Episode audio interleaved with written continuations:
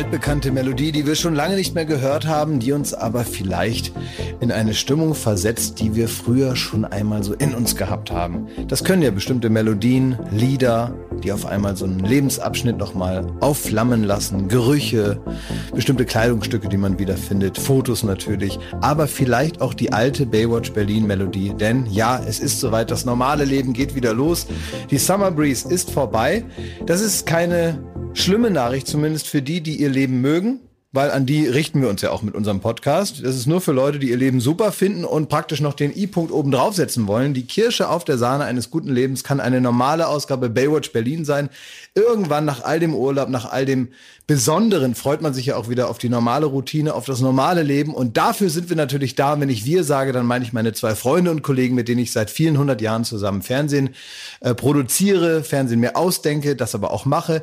Jetzt schon seit vielen Ausgaben diesem Podcast hier, aber privat sind wir uns auch sehr ans Herz gewachsen. Ich rede von Jakob Lund.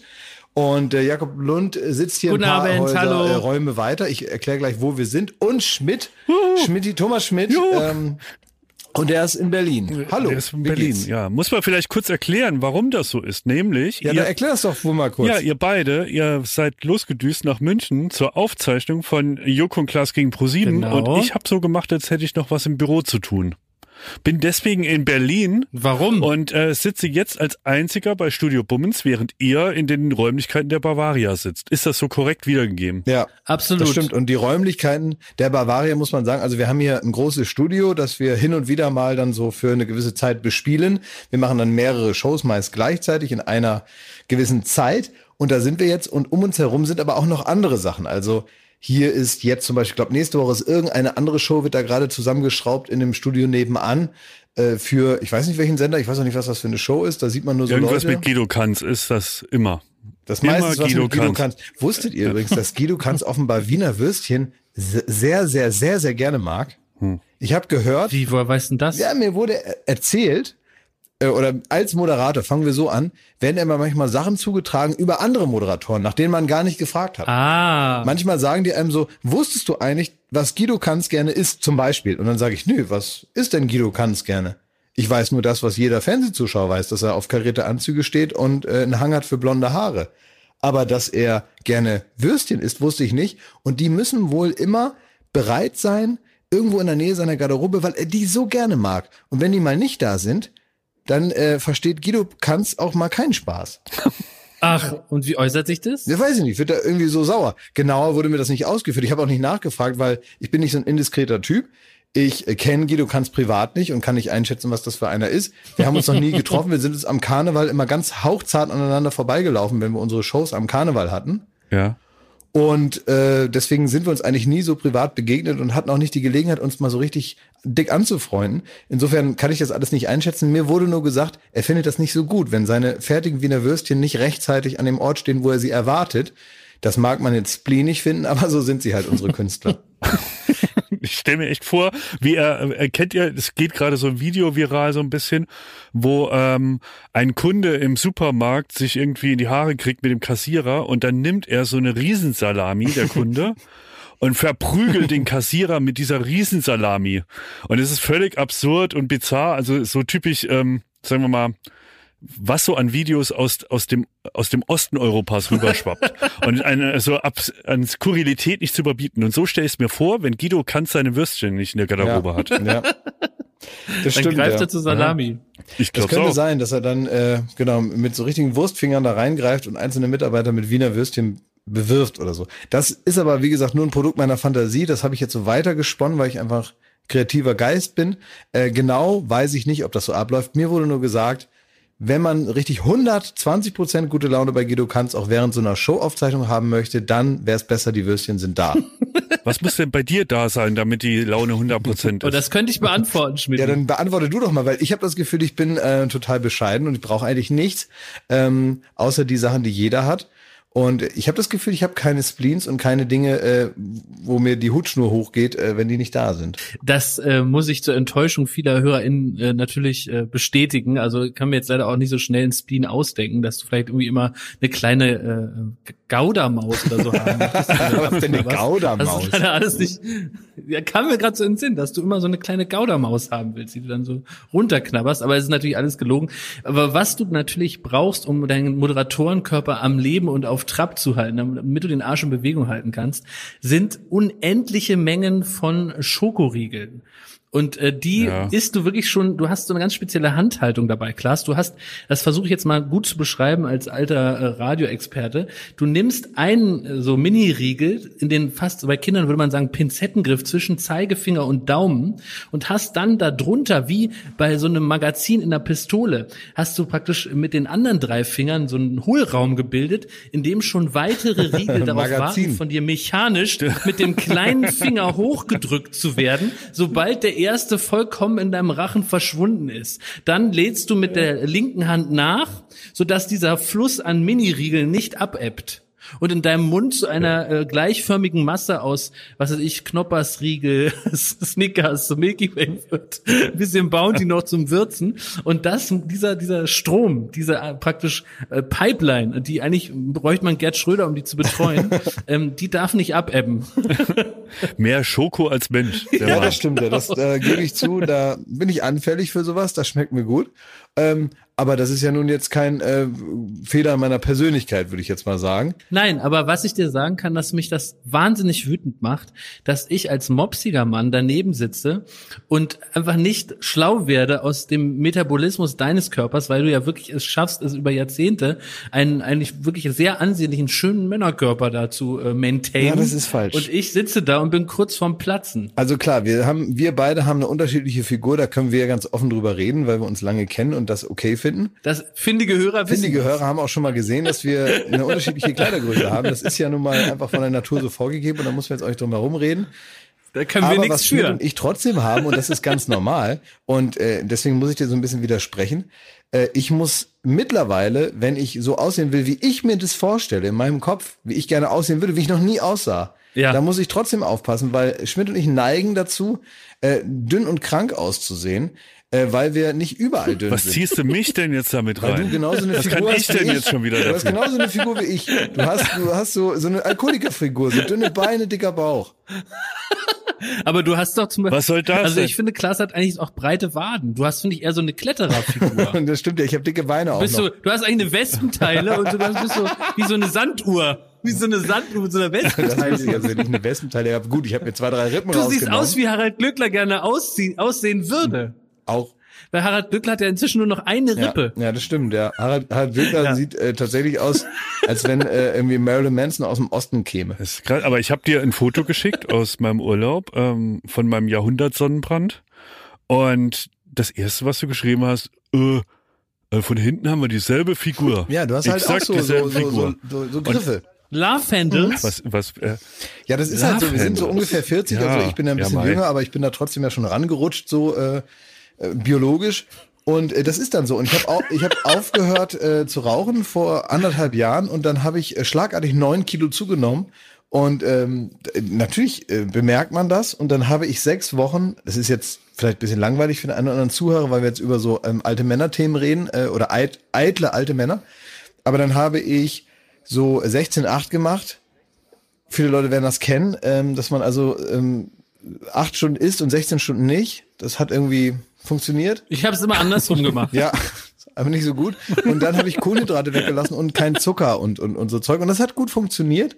Ähm, aber so richtig ähm, so gut ist es jetzt aktuell nicht mehr. Gut, das lass uns. warst nicht mehr arbeitsfähig, ne? Ich wollte gerade fragen, Ja. Schmidt, wie kannst du mal Aber, äh, den Diättypen Klaas beschreiben? Was ist er? Ist er so einer, der es so heimlich still und leise für sich einfach mal so durchzieht oder wie würdest du es beschreiben?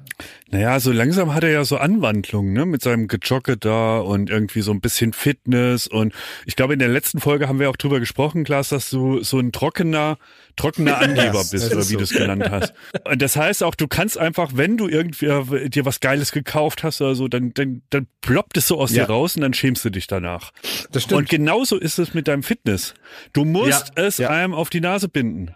Du musst einem erzählen, dass du sehr, sehr fit bist und gleichzeitig abschätzig gucken auf wir Assis, die nur zu McDonald's rennen. So. Ich verschicke teilweise Screenshots Ja. von meinen Routen, wo ich langgelaufen bin. Ja, aber das kann ich verstehen. Habe ich dir ehrlich gesagt auch geschickt, weil das ist ja ein Teil der Motivation.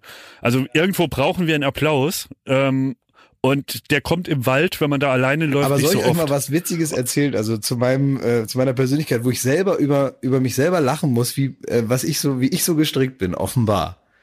Ähm, ich, ab und zu laufe ich mal mit Leuten zusammen. Und dann läuft das auch besser. Und dann denke ich mir, naja, klar, der eine zieht den anderen mit und man denkt nicht so viel nach, man redet ein bisschen und man irgendwie ist abgelenkter und so, das verstehe ich ja. Das ist ja auch okay, dass man dann vielleicht länger schafft oder so und dann gegenseitig sich ja auch nicht irgendwie was versauen will und der andere muss dann so mitmachen mit dem langsamen Tempo da abbrechen oder so. Das ist klar.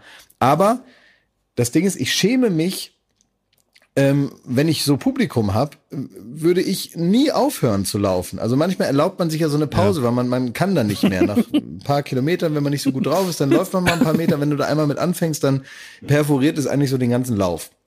Und äh, wenn ich so durch den Wald laufe und da ist niemand, dann erlaube ich mir das schon mal. Ist das nicht schon Dann, äh, Schummeln? dann, nee, das ist nicht Schummeln, das ist dann eben so. Und dann laufe ich so ein paar Meter und dann laufe ich weiter ne? und das ist natürlich nicht so gut. Aber wenn ich dann wieder hinten an der Straße bin, da fahren Autos an mir vorbei, die sich natürlich für alles interessieren, Ja. aber nicht für mich.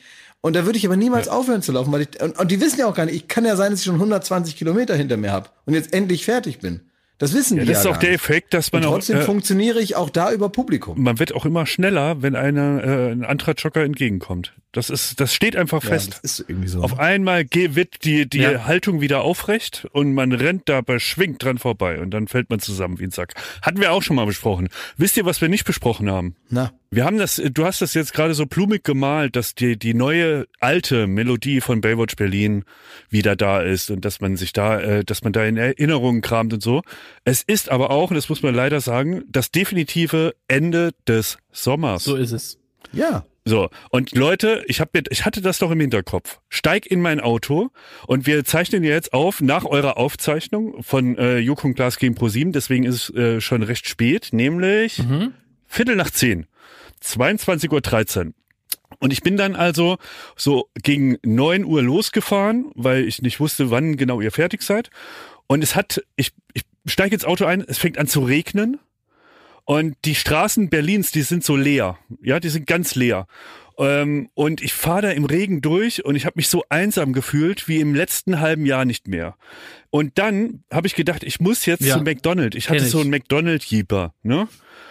Und dann bin ich da hingefahren, hab mir da einen McRib reingedrückt und einen Hamburger Royal TS. Und in dem ganzen McDonald's war ich der einzige Gast. Und ich hatte noch so eine, so eine Atemschutzmaske an. Und das, das Schlimme, McDonald's macht gerade anscheinend in manchen Filialen, äh, haben die so Pappkameraden aufgestellt, die den Abstand, den Corona-Abstand gewähren. Das heißt, wenn du da sitzt, sitzt neben dir eine Pappfigur, die dich so anlächelt. Und es war das Traurigste, was ich wirklich seit Jahren erlebt habe. In diesem Regen da einsam hin, dann da bei McDonald's alleine mit der Pappfigur äh, den McRib essen zur, zur Sünderzeit, sag ich mal. Und dann bin ich hier hingekommen. Jetzt fühle ich mich gerade aktuell wie Domian ohne, ohne Zuhörer. Und ich dachte mir ganz kurz, so muss sich Domian über 20 Jahre gefühlt haben, wenn alle anderen schlafen gehen, wenn das Leben Ja. vorbei ist, wenn der Sommer aufgehört hat, wenn alles verdorrt ist, wenn es regnet, dann ist er losgefahren zur Arbeit, hat dann den Scheiß angehört, den die Republik ihm da ins Ohr trötet und er hat nicht mal jemand, der ihm Applaus gibt. Und ich will das einmal testen, Jakob, ich, ähm, ihr habt gehört, du stehst auf Hack. Und du baust dir ab und zu mal so eine Frau aus Hack und dann lässt es richtig krachen. Ähm, ist das ja, richtig? Das ab und zu mal, ähm, äh, da überkommt es mich und dann kaufe ich zwei Kilo und dann packe ich die äh, in so eine, äh, eine Flasche rein und dann äh, muss ich das äh, äh, Ja. äh, ich gebe dich jetzt mal zu unserer Psychologin, Sehr das ist gelöst, die Gabriele, Ja, ja sehr gut gelöst. die äh, kümmert sich- so Das, äh, ungefähr viele geht's erinnern sich da nicht mehr dran. Ich habe mal, das war lustig eigentlich, ich habe äh, die Gelegenheit gehabt, äh, Domian äh, die 1 Live Krone für sein Lebenswerk zu überreichen. Da war schon klar, Stimmt, du hast es, da mal angerufen, ne? Genau, da habe ich ihn nachts angerufen, dass er diesen Preis bekommt und habe mir natürlich am Anfang irgendeine Geschichte ausgedacht und irgendwann bin ich so umgeswitcht, habe mich dann zu erkennen gegeben und ihm gesagt, äh, lieber äh, Domian, lieber Jürgen, so heißt er ja, äh, du kriegst diesen Preis und so weiter. Und ähm, dann habe ich ihm den auch verliehen, dann als es soweit war. Und dann habe ich danach noch ein paar Mal mit ihm telefoniert, einfach so, weil wir uns sympathisch waren und dann haben wir halt miteinander Hast du, gesprochen. hast du was auf der Seele? Nee, ich hatte eben nichts auf der Seele, aber man fühlt sich die ganze Zeit so. Ich war also, Ach. es lief nicht mehr im Fernsehen. Domian als tägliche Nacht-Call-In-Sendung war vorbei, aber ich habe ja auch jetzt noch die Gelegenheit, weil ich ja seine Nummer habe. Ich könnte also praktisch, ich bin der Einzige, der immer noch Domian anrufen kann, nachts um eins und sagen, mir geht's nicht gut. Äh, da ruft einer keine Psychologin mehr zurück, aber ich habe die immer noch die Gelegenheit, mit Domian mich mal auszuquatschen. Äh, und das war für mich auch tatsächlich so, weil normalerweise ähm, redet man mit Menschen und gerade wenn man sich nicht gut kennt und ist, man ist nur am Telefon, dann ist man natürlich bemüht darum, das Gespräch so in Gang zu halten, ja? Also man möchte das Ja. Gespräch so möglichst nicht abreißen lassen. Man lässt keine Pausen entstehen, weil man unsicher ist. Domian ist auch jemand, den ich schon lange kenne. Für mich ist das auch ein großer Typ irgendwie. Und äh, dann wollte ich natürlich auch einen guten Eindruck machen bei ihm dann, ne? Und er ist natürlich ein absoluter Profi-Telefonierer, was ihm natürlich hilft daran, dass er mit so jemandem wie mir, den er auch persönlich zu dem Zeitpunkt nicht kannte, dann das erste Mal redet. Er kann das halt viel besser und er hält halt die Pausen viel mehr aus. Das heißt, ich erzähle ihm irgendwas, so Smalltalk, ich mach dies und das und ich erzähle ihm, wo ich herkomme und wir so kennenlernen Krams äh, besprechen Wie? wir am Telefon und er lässt so ganz lange Zeit und überlegt echt. Ich überlege ja in so einem Gespräch nicht, ich quatsch irgendwas, damit es nicht peinlich wird, ja, damit keine Lücken entstehen. Und er sagt so, aha, mhm, ah ja.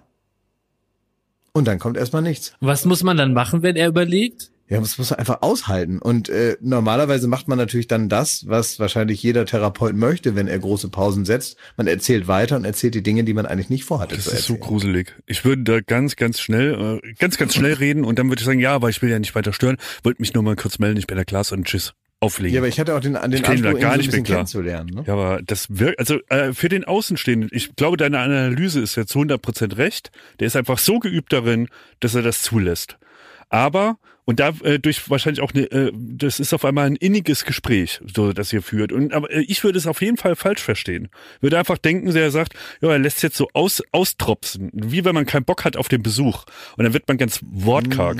Und dann wird, denkt man so, ja, ist jetzt ja auch schon spät. nee, nee, es ne? gibt zwei Arten von Stille.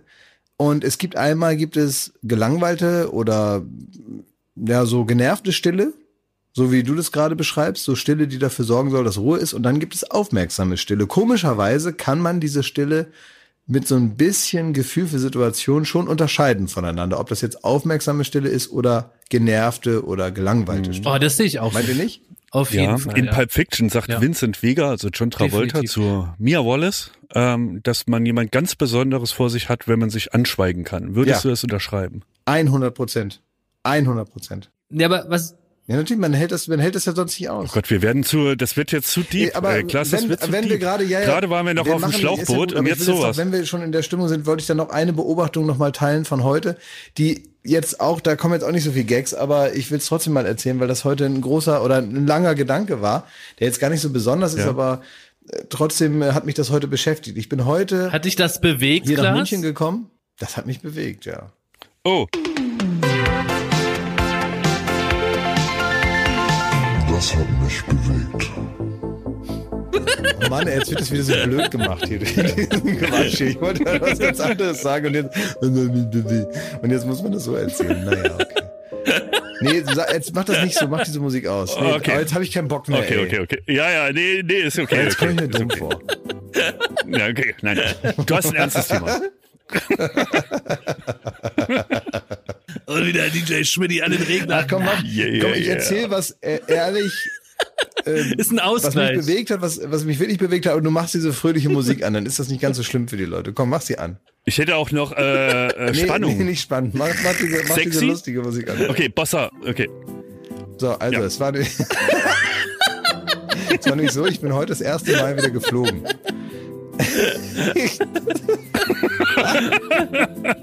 Und jetzt kann ich nicht so erzählen. Das wirkt total. Oh Mann, ey. Ihr seid wie so Kinder, ey. Komm jetzt mal ernst, bitte. Kann ich nicht.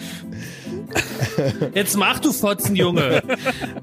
Also, ja, ich bin heute das erste Mal wieder geflogen, seit ich, seit, seit überhaupt hier diese ganzen Corona-Maßnahmen stattgefunden haben. Und äh, ich bin heute das erste Mal wieder über den Flughafen gelaufen, nach dieser ganzen, äh, nach dem Urlaub und so. Ist das der Einschlafen-Podcast? Und ich muss sagen, dass ich heute, ich war ein bisschen melancholisch, weil ich so das Gefühl hatte, ich fliege da mit 50 Robotern im Flugzeug und äh, man kann nicht mehr mehr nonverbal miteinander kommunizieren. Das ist mir das erste Mal so aufgefallen, dass alle dass alle halt diese Masken aufhaben. Und jetzt sage ich hier so irgendwas wie so eine, wie so, so, eine, so eine Geschichte aus der Brigitte. So klingt das jetzt. Ach, leck mich am Arsch. Jetzt zieh das irgendwann anders mal. Komm, jetzt zieh ich zieh durch. Jetzt nicht muss durch. es mal- Nein, das muss man so ein bisschen, da ma- man ein bisschen interessiert sein und nicht da sitzen wie so. Ich bin voll, wir- ich bin voll gebannt. Ja, ich sitze da wie so, wie so Erdmännchen und, und lauert so auf die nächste Gelegenheit, mich zu verarschen. Und das, so geht das halt nicht. Komm, wir erzählen was anderes jetzt. Ich erzähle das irgendwann mal.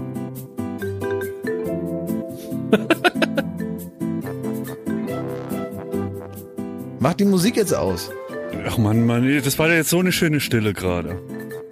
Das war überhaupt keine Und ich Stille. wollte dir signalisieren, dass ich dir zuhöre und dass ich wirklich drüber Mach nachdenke, was du aus sagst. Jetzt. Ja, okay. Äh, warte mal, ich finde. Oh, das war der Adler. Äh, jetzt. Es war tatsächlich so, dass ich heute äh, geflogen bin und dann äh, gar nicht so schwermütig oder sowas. Aber ich habe dann so gedacht, es ist schon eine sehr merkwürdige Stimmung. Und ich bin ja eigentlich guter Dinge, dass sich das irgendwann mal wieder normalisiert. Und wie das jetzt genau funktionieren wird, weiß ich nicht. Ähm, aber ich habe irgendwie so im Kopf, ohne jetzt konkret mir vorstellen zu können, wie das so weitergeht, dass man irgendwann mal wieder zu so einem ganz normalen Verhalten zurückkommt. Ähm, weil ich heute das allererste Mal, neben allem Pragmatismus, den man so an den Tag legt, das erste Mal dachte, dass, also war ich so, habe ich das so vermisst, dass man das nicht machen muss, dass man nicht sich sowas aufsetzen muss, dass man äh, sich dann so anschaut und dass man äh, irgendwie sich äh, zunicken kann, dass man ungefähr weiß, was der andere denkt, auch wenn man nicht miteinander redet. Und wenn das nur einer ist, der einem irgendwie so ein Ticket in die Hand drückt oder einem irgendwo eine Tür aufmacht oder sonst irgendwas passiert oder jemand, der am Einstieg steht und einen guten Tag sagt, wenn man irgendwie in das Flugzeug geht. Und all diese Sachen haben nicht, sind nicht, haben nicht stattgefunden. Dann hat man aber noch, noch Kopfhörer drin und so, und dann ist man so komplett in seiner eigenen Welt. Und dann läuft man noch durch so einen kahlen Flughafen, der auch aussieht, als äh, wäre er vor zwei Minuten desinfiziert worden, weil das alles nur so Stahl und Stein ist und die Sonne scheint nicht und so. Und da dachte ich mir, das tut mir irgendwie für all die, die Kinder leid, die jetzt so geboren sind oder jetzt so geboren werden, ähm, die jetzt in diesem in dieser Kackstimmung in Urlaub fahren müssen oder ihre normalen äh, Schulbesuche und all das müssen die jetzt halt so machen und das tut mir dann so leid und ich denke mir, hoffentlich geht es irgendwann wieder vorbei, dass die auch mal so ganz normale Erinnerungen irgendwann an ihre Kindheit, an ihre Jugend haben, die damit nichts zu tun haben und das hat mich heute so ein bisschen schwermütig. Aber das kann ich nur unterschreiben. Mir macht es, mir tut es auch mich selber leid, weil wenn man so auf Reisen ist, dann trifft man ja mal so ausnahmsweise auf ein paar fremde Leute, genau wie du es beschreibst. Und da bin ich schon grundsätzlich jemand, der dann mal so hier ein Späßchen macht, irgendwie mit der Stewardess oder mit dem Mann, der einem äh, das Brötchen noch einpackt. Und jetzt durch die Masken wird man dafür gar nicht mehr belohnt. Und da ist mir schon aufgefallen, dass ich dann doch, also als Entgelt so einen Lacher dann doch auch haben will. Und wenn ich den nicht sehe, dann werde ich immer griescremiger. Und ich habe mir jetzt schon ungefähr 1200 Scherze verkniffen, weil einfach der Lohn ausbleibt. Also mir ging's so, als ich auch äh, in Urlaub geflogen bin, da dachte ich auch tatsächlich im Flugzeug, alle haben sich so die Koffer oben reingemacht, so hingesetzt, die, äh, jeder mit Maske, ne? Und irgendwie fand ich das fast so ein bisschen rührend. So, also wir machen immer, als wäre das halt so die Krönung der Schöpfung und dies und das. Und wir, wir nehmen uns ja gar nicht irgendwie als, sag ich mal, verletzliche Wesen wahr. So, so Menschen sind geil und gerade im Flugzeug und dann haben die alle ihre Maske auf und jeder macht so mit, weil man irgendwie so die Spezies verletzbar ist. Und da dachte ich irgendwie, das ist so irgendwie ein bisschen rührend. Das ist jetzt so ein stilles Abkommen oder was heißt stilles Abkommen? Aber jeder sieht sich in der Pflicht, den anderen zu schützen. Zumindest im Flugzeug, wo es gar keine andere Wahl gibt. Ja, also wo es einfach, wo man wahrscheinlich rausgeprügelt wird, wenn man es anders macht. Ähm, funktioniert das voll und das hatte irgendwas von so einem Gemeinschaftsgefühl bei mir ausgelöst. Also fast das Gegenteil von, dass ich da sentimental wurde. Ja, das verstehe ich auch. Werbung. So, was kann man alles Schönes machen mit drei Zähnen im Mund? Man kann Capri-Sonne trinken, man Kann kann, ja putzen kann man die auch. ja, man kann, Spart viel Zeit ja, morgens. man spart viel ja. Zeit. So, man kann vielleicht lustige Liedchen pfeifen oder man kann, ähm, ja, bei Karussells kann man die Schiffschaukel anhalten. Oder die so. Bremsen. Ja. so, das sind alles so Dinge, die man mit 13 hinkriegt. Aber die allermeisten Dinge im Leben, die sollte man mit komplettem Esszimmer, wie wir sagen, begehen. Also alle Zähne sollen noch drin sein. Und wenn es nicht die eigenen sind, dann sollen sie wenigstens so ähnlich aussehen und genauso funktionieren. Und das ist dann Zahnersatz. Und uiuiui, das geht ins Portemonnaie. Es sei denn, man ist schlau und man hat rechtzeitig, in welchem Alter auch immer, denn ein Zahn, der guckt nicht in den Personalausweis. Der kann auch mal sagen, ich verabschiede mich jetzt im Alter von 21. Auf Wiedersehen. Ähm, oder eben später, wo es dann wahrscheinlicher wird. Wenn ihr eine Zahnzusatzversicherung habt von der Allianz, dann habt ihr was davon. Das Ganze wird vor allen Dingen wahnsinnig bequemer darüber nachzudenken. Ja? Bei der Allianz, da gibt es eine Zahnzusatzversicherung als perfekten Partner für gepflegte Zähne. Das Ganze nennt sich Mein Zahnschutz und die bekommt man ab. Und jetzt Achtung, ist das nicht das mal wert? 12,94 Euro im Monat. Ey, da geben andere Leute mehr Geld für ihr Fußball-Abo aus. Muss man überlegen, ey. Natürlich. Und vor allen Dingen, wenn man mal was hat, dann was mit den Zähnen zusammenhängt, dann gibt es nicht mehr die Frage, macht man das jetzt oder macht man das nicht. Man muss es immer auf jeden Fall machen, weil es A, sau weh tut und weil es natürlich auch nicht irgendwie verrückt aussehen soll dann ein Leben lang. Man sagt ja nicht, gut, dann esse ich nur noch auf der rechten Seite. Das machen wir in der Regel nicht und deswegen möchte man nicht diesen riesen Batzen Geld dann bezahlen müssen, den sowas nun mal kostet, weil das soll ja auch lange halten. Also macht es doch mal oder denkt mal darüber nach. Die Zahnzusatzversicherung der Allianz ist immer für dich da in diesen Situationen. Da gibt es hochwertige Füllung statt Amalgam. Das ist ja schon mal was. Ne? Amalgam ist ein bisschen das Asbest für Zähne. Ne? Ja, das so will man es, nicht ja. haben. Will man nicht haben. Ähm, erstklassige Inlays, Implantate, Bleaching, professionelle Zahnreinigung, innovative Behandlungsmethoden und vieles mehr. Also das strahlende Lächeln, das ihr jetzt gerade im Gesicht habt, das möchtet ihr doch noch ganz schön lange haben, oder? Damit ihr auch morgen noch kraftvoll zubeißen könnt. Allianz.de slash mein Zahnschutz. Oder geht einfach zu einem der ExpertInnen vor Ort. Da bekommt ihr dann alle nötigen Infos und dann könnt ihr gucken, welches Angebot für euch das Beste ist. Ist ja auch vielleicht nochmal unterschiedlich. Der Link und alle Infos, die ihr dazu braucht, die kriegt ihr natürlich in unseren Den Shownotes. packe ich, jetzt- den packe ich jetzt da rein, den Link. Ich nehme den mal kurz und Ja? pack den da jetzt rein. Pack ihn rein in die ich habe ihn jetzt reingepackt. Ja. Allianz.de slash mein Zahnschutz war das, ne? Ja, ist ja genau. reingepackt. Da ist die Shownotes, reingepackt. Da könnt ihr die Zahnarztkosten einfach weglächeln. Werbung Ende. Aber es ist diese Woche in einem äh, ganz speziellen Flugzeug auch weniger rührend äh, dahergegangen. Und äh, da habe ich nämlich ein Video gesehen, bei dem ich mich selber schäme, dass ich da wahnsinnig doll gelacht habe drüber. Also ähm, es könnte vielleicht auch eine neue Rubrik sein. Also da habe ich wirklich an der falschen Stelle gelacht und ich möchte den Lacher jetzt hier offiziell äh, zurückziehen, auch wenn er nur im privatesten Kreis mir äh, unterlaufen ist. Das ist ein Video, was ich heute beim Instagram-Kanal von Extinction Rebellion gesehen Oh, das habe ich auch Und das gesehen, ist ja eine Truppe von Leuten, die äh, ich im Grunde sehr ähm, schätze und respektiere dafür, dass sie sich so vehement und mit so viel Einsatz für äh, den Klimawandel oder im Grunde gegen den Klimawandel stellen und einsetzen und eben auch immer wieder darauf aufmerksam machen, ähm, was wir als Menschen da auch äh, Falsches tun, äh, um den zu beschleunigen.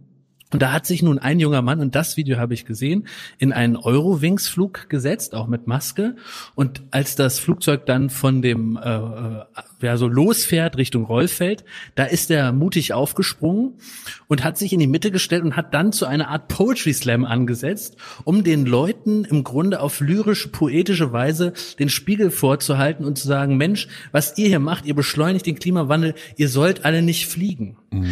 Und jeder, der schon mal geflogen ist und weiß, wenn man da so zwei Stunden am Flughafen schon abgegammelt hat, gewartet hat, man hat in der Schlange gestanden, man hat einen schlechten Kaffee getrunken, man sitzt dann da, der Gurt ist eng, äh, es ist stickig, man will einfach nur ankommen und will, dass das Fliegen möglichst kurz ist. Und wenn dann einer aufsteht, wo dann auch der Kapitän sagt, ja, wir fahren jetzt erstmal wieder zurück zum, zum Gate, weil wir müssen den Typen rauslassen, dann kann es sein, dass Leute unwirsch werden.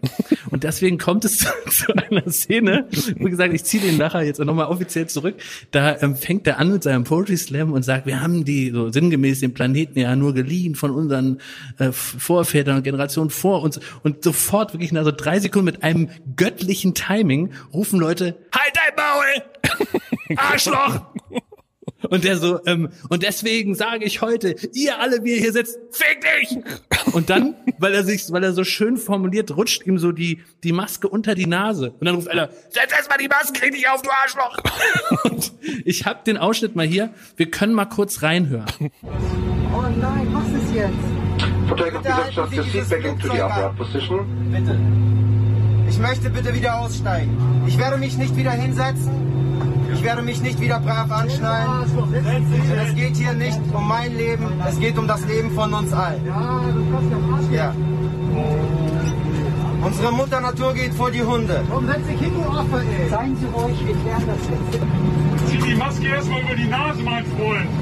Meine Damen und Herren, wir wollen zurück zur Parkposition und der Gast steigt aus. Ja, so hat das geklungen in einem Euro. Ich kann beide Seiten verstehen. Also beide Seiten haben recht. Ja, ja, und Beide bei Seiten haben Extinction Rebellion ist ja auch so, ähm, und das muss man ja auch zugute halten, dass sie also mit äh, allem, was möglich ist, Aufmerksamkeit herstellen und Öffentlichkeit herstellen, und das ist ja schwierig genug in der Zeit. Arschloch!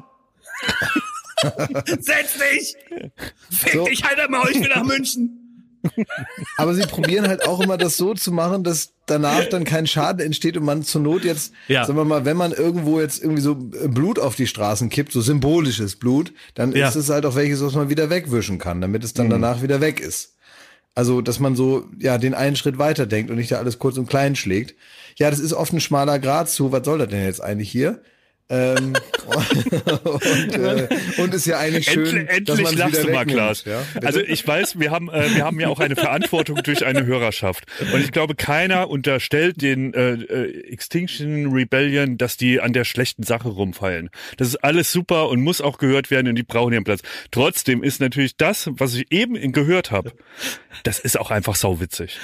Also, dass der so dem Maßen, also der, den guten Willen um die Ohren gehauen kriegt, weil da so eine Horde nach Köln fliegen will, das ist einfach gut. Es ist aber auch das Prinzip Ja. Poetry Slam. Man, man muss halt auch Ja. Fan davon sein. Dass man kann ja, man kann ja durchaus, ähm, sagen wir mal, gegen den Klimawandel sein und gleichzeitig zu sagen, Poetry Slam ist nicht mein Medium. Ja. Man kann ja, Ja. sowohl fürs Klima streiken und äh, alles tun und sich ganz bewusst verhalten und trotzdem sagen, Poetry Slam nicht meine Nummer. So. Ja, vielleicht war äh, die, die Idee gut, doch die Welt noch nicht bereit. Da, das ist So- so, würde ich das wirklich gerne zusammenfassen. So könnte In unser das, aller äh, Namen. Ja. Und wenn man weiß, wie alt das Zitat ist, weiß man, es gibt Ideen, für die ist die Welt nie so richtig bereit. Vielleicht könnt ihr mal ne- für nächste Woche darüber nachdenken, wo ihr an der falschen Stelle gelacht habt. Das, das äh, würde mir gut gefallen. Ja, ne, das war nicht der einzige. Also es gibt da noch mehrere äh, Videos. Das, das ist offenbar ähm, zeitgleich stattgefunden. Also ähm, auch von, von dieser Art Video gab es ein paar mehr noch diese Ja. Woche. Eine Sache noch zu Thema Masken in Flugzeugen. Ich habe auch gemerkt, also zumindest bei mir, ich weiß nicht, ob es bei euch so ist, ich habe sofort, ähm, ging auch so wieder das Gesellschaftsgame los, dass man sich andere Masken anguckt und denkt, naja, guck mal, der hat ein bisschen gespart. Guck mal, der, äh, das ist ja, der hat ja auch schon dreimal reingepustet. Meine Maske ist viel geiler. Ich habe eine für 12 Euro gekauft, eine FPP3-Maske und du kommst hier mit so einem blöden Mundschutz. Ganz normal. Also man hat so fast, also die FPP3-Maske ist auf so einem Urlaubsflug nach Mallorca wie, wie ein Porsche im Alltag. Du fühlst dich halt einfach ein bisschen geiler als die anderen. Das ist natürlich so. Und äh, es gibt halt so Leute, die, äh, sag mal, mit der rausguckenden Nase immer noch so klar machen wollen, dass sie im Prinzip das gar nicht so wichtig finden und es jetzt einfach nur machen, weil es da auf dem Schild steht. Und das regt mich immer Ja. am meisten auf. Also so Leute, die mir mit ihrer rausguckenden Nase klar machen wollen, dass sie auch noch zusätzlich zu dem Zwang, den sie jetzt hier machen und Herrgott nochmal und ich muss jetzt ja hier mal durchlaufen, was will ich denn machen? Ja, dann mache ich das halt so, wie das da auf dem Schild steht. Aber meine Nase ist letztendlich wie so ein kleines Schildchen, was ich hochhalte. äh, die rausguckende Nase zeigt, äh, ich bin da nicht ganz mit einverstanden und Leute, also privat denke ich da ein bisschen anders, aber ich mache das jetzt mal so. Ja? So, so eigentlich Nudisten, die sagen, na gut, okay, dann zieh ich mir halt eine Hose an, wenn es irgendwie so im Supermarkt so sein muss. Wenn ihr alle hier in Deutschland euch darauf geeinigt habt, dass man im Rewe eine Hose anzieht, dann mache ich das eben. Aber es hängt halt hinten vielleicht noch ein Ei raus, so, um zu zeigen, runter bin ich nackt. Und so ist es auch mit der Nase raus. Und deswegen, manchmal gibt's Leute, die haben keine Maske auf und dann denke ich, na gut, vielleicht haben sie es vergessen oder so. Auf die bin ich nicht so sauer, weil ich denke, ja, müssen wir uns alle dran gewöhnen und Herrgott, vielleicht haben die es einfach gerade nicht so auf dem Schirm. Zumindest äh, denke ich ganz oft bei denen, habe ich kriege ich nicht so starke Gefühle. Aber wenn einer mir so zeigen will, dass er irgendwie, dass so zwei Herzen in seiner Brust schlagen, einmal das äh, Akzeptieren von Autoritäten und das Unterordnen und dann aber auch diese private Meinung über Sachen, von denen er offenkundig keine Ahnung haben kann. Das Ja. nervt mich. Aber es ist halt ein, äh, für manche Leute, ne, ich möchte sie Spinner nennen, ist das halt so ein Akt der Rebe Rebellion. Und ich frage mich, Ja, meine Nase gegen das System. Ja, und ähm, die Frage geht vor allem an Jakob. Wann hast du zuletzt rebelliert? Wo, wann kamst du dir das letzte Mal vor wie William Wallace, so kurz vor der Schlacht? Das, da muss ich, da, da muss ich länger drüber nachdenken. Also das ist wirklich seit, das ist lang nicht mehr passiert. Ja, tease es an, wir machen, wir reichen es nach, nächstes, äh, nächste Reicht Folge. es nach, ja. Ich denke darüber nach. Ja, und Klaas, wann warst du mal so ein richtiger Revoluzer? Boah, das war ich nie so richtig, glaube ich. Also ich kann mich nicht erinnern, dass ich jetzt immer ein Revoluzer war. Ich habe manchmal so bestimmte Entscheidungen getroffen, die so keiner so richtig nachvollziehen konnte zu dem Zeitpunkt, weil ich irgendwie so ein Gefühl hatte, dass man das jetzt machen muss. Oder ich habe manchmal mehr Sachen riskiert, als die Leute um mich herum für notwendig gehalten haben. Und am Ende hatte ich dann Glück damit oder so. Äh, das gab's schon, aber jetzt so richtig so eine so eine so eine äh, so rebelliert gegen irgendwas, da bin ich auch nicht so der Typ für. Das habe ich mir dann irgendwie angeguckt und habe gewartet, bis ein anderer den Weg äh, platt tritt und dann bin ich so hinterhergelaufen. Also da will ich auch ehrlich mit mir selber sein. Das habe ich wahrscheinlich nicht gemacht. Was ich neulich gemacht habe an der Raststätte war, da äh, bin ich über diesen Servace-Schranke einfach rübergegangen, Was? weil ich gedacht habe, ey, ich zahle hier nicht fürs Pissen. aber warum das denn nicht?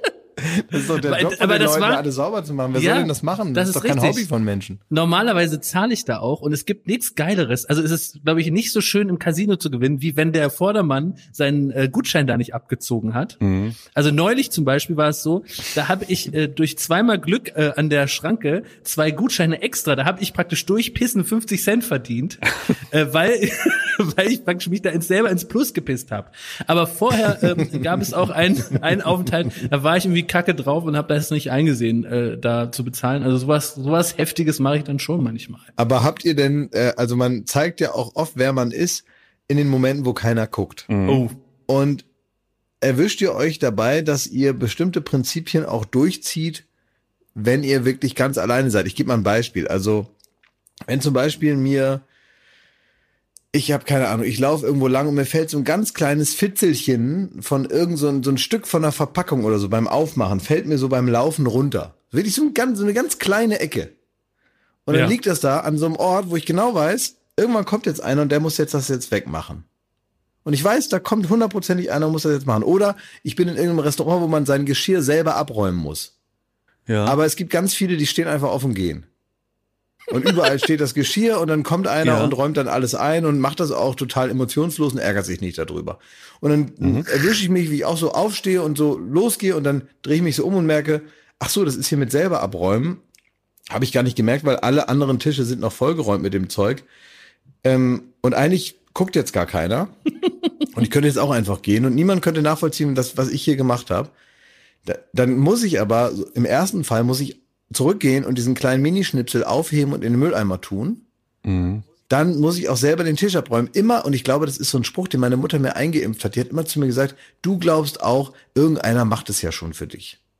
Ja, ja. Ne, Oh. Dieses, man, man benimmt sich zu Hause wie die Axt im Wald, schmeißt alles in die Ecke, lässt alles stehen und liegen, lässt alles da fallen, wo man es gerade nicht mehr braucht. Und dann kommt meine Mutter und sagt, du glaubst, irgendeiner räumt das schon weg für dich, ne? Und das habe ich immer im Kopf, die hat mich damit so geprägt, dass ich immer so denke, nee, ich will ja gar nicht, dass ich einer bin, der denkt, das macht schon irgendeiner für mich, sondern ich stelle mir dann vor, wie irgendeiner meine Scheiße wegräumen muss und so unfairerweise gar nicht mehr nachvollziehen kann, dass ich das eigentlich auch hätte selber machen können und ich werde so, komme so unbehelligt und unbestraft davon. Und dann fühle ich mich so schlecht, dass ich dann manchmal zurückgehe und das dann nochmal mache und mich dann fast über meine Zwanghaftigkeit ärgere. Aber das ist so ein Prinzip, was ich nicht verlassen kann. Das ist aber ein schönes Prinzip. Das ist ja äh, 100% ehrenhaft. Ja, aber- ich muss sagen, ich habe dasselbe, aber auch wieder eine andere Herleitung. Das habe ich auch wieder, jetzt sind wir schon wieder im Urlaub gemerkt. Ich bin durch und durch deutsch. So klassisch Allmann. Das ist ja? richtig, ja. Alles, was man dem Ganzen auch vorwerfen kann, so von wegen. ähm, und ich habe gemerkt, da war Autovermietung, ja, und es waren in dem ganzen Laden steht einer rum, der hat da irgendwo in der Ecke eine Cola getrunken. Und ich habe selbst da, dann denke ich mir so, oh Gott, äh, ich, das soll jetzt nicht denken, dass ich mich hier vordrängeln will. Und dann stehe ich genauso in einer anderen Ecke rum und oder äh, ich bin im Restaurant, ähm, so ein Freiluftrestaurant und äh, es fehlt ein Stuhl an meinem Tisch, so bis ich mich mal überwinden kann, dann irgendwo anders einen Stuhl zu klauen, weil an jedem Tisch eigentlich drei Stühle stehen.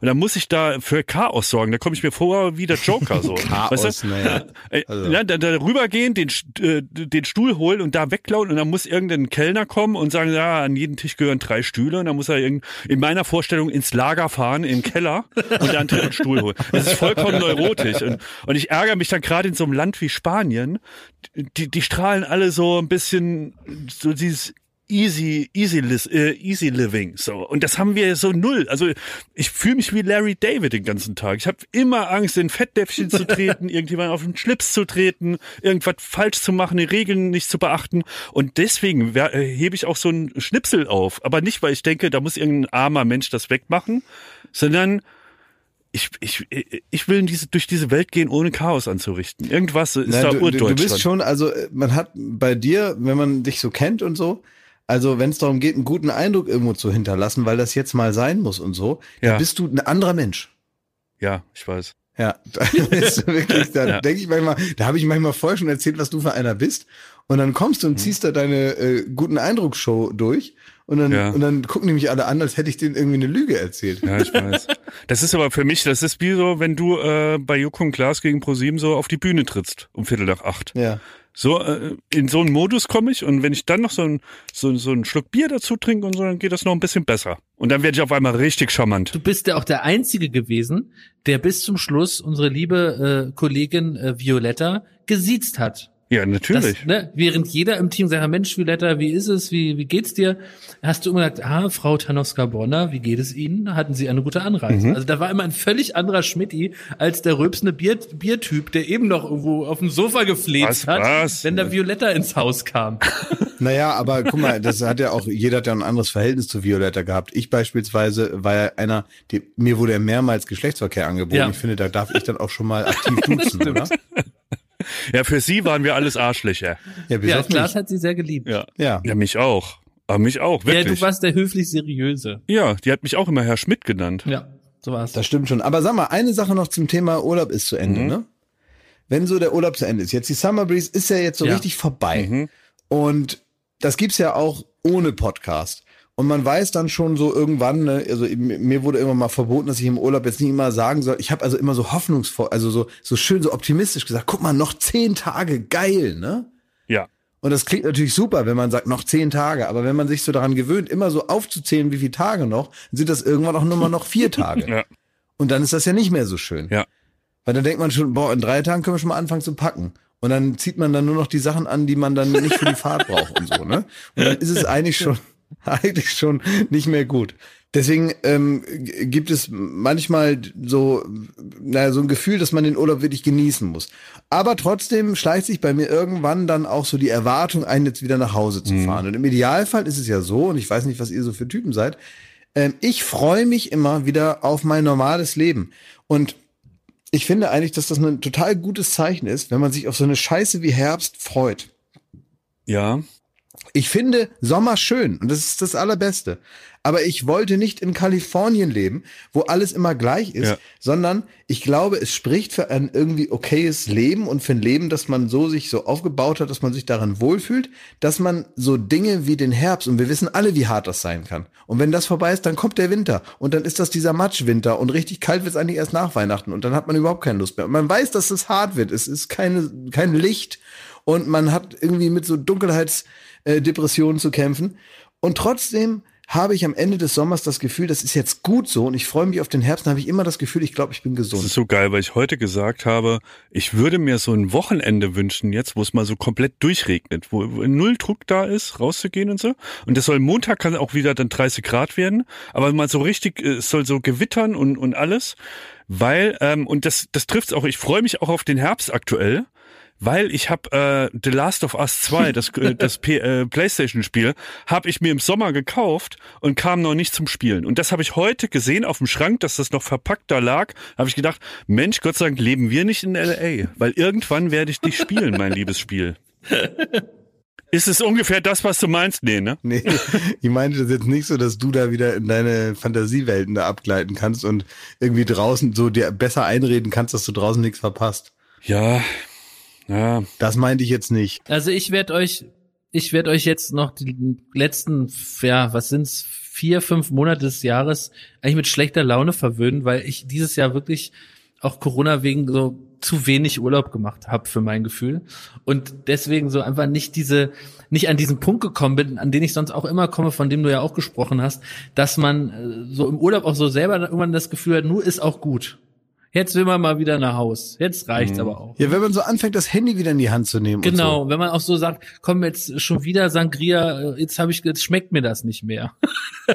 so. Ja, Jetzt ich jetzt haben wir auch, jetzt habe ich auch, Ja. jetzt habe ich jetzt 600 Mal gekniffelt. Jetzt Genau. will ich auch nicht mehr kniffeln. genau, genau. Und an diesem Punkt bin ich aber dieses Jahr nicht geraten. Das hatte ich einmal, als ich in Namibia war, das war vier Wochen lang und das war alles wunderbar bis zum letzten Tag. Und trotzdem hat man gedacht so, ach, es reicht. Und es gibt das, das, das beste Gefühl der Welt, weil man auf einmal so im Reinen ist mit seinem Job, mit seinem Leben, mit seinem Alltag. Man kommt zurück und man weiß, man hat nicht alles falsch gemacht. Das ist Gold wert. Und das hatte ich diesmal leider auch nicht. Muss ich, nicht Das so, meinte ich eher so, Ja. als wenn du jetzt dann mit deinen Playstation-Spielen da kommst. Naja. Das, was du jetzt gesagt hast, das meine ich. Okay. Das habe ich mir diesmal auch versaut. Äh, Ich zähle auch rückwärts, ne? Und da hatte ich so 3, 2, 1 und ich wusste, noch drei Tage habe ich nur noch Urlaub, ne? Und die Laune wurde so ein bisschen schlechter. Und da habe ich folgenden Fehler gemacht. Tatsächlich Fehler. Ich bin mit meinem Mietwagen an so einem Bordstein lang geschrammt, dass Oh. die äh, Alukappe vom Reifen, die hatte Macken. Und dann habe ich angefangen, dann Meinst kam du die schon Felge, Schmidt? Ja, die Felge, genau, das meine ich.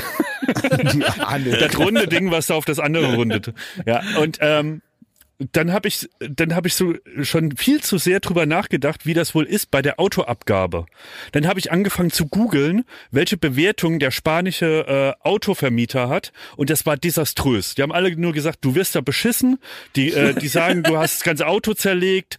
Die äh, behaupten, da werden irgendwelche Klappen weg und ab und Sitze fehlen, Was die drin glaubst du werden. denn, was passiert, wenn du den spanischen Autovermieter googelst? Meinst du, da schreiben die das war super gerne wieder? Ja, das war, das war, Also ist doch klar, dass die dich dann nach Strich und Faden verarschen. Irgendwelche Idioten, die nach Mallorca oder Ibiza fahren. So. Ist doch wohl klar. Jetzt weiß ich aber, ich habe eine Selbstbeteiligung, ich glaube, das waren 500 Euro oder so, ne? Wäre im allerschlimmsten Fall, im Worst Case, wäre das sehr, sehr ärgerlich, aber auch äh, verkraftbar auf irgendeine Art.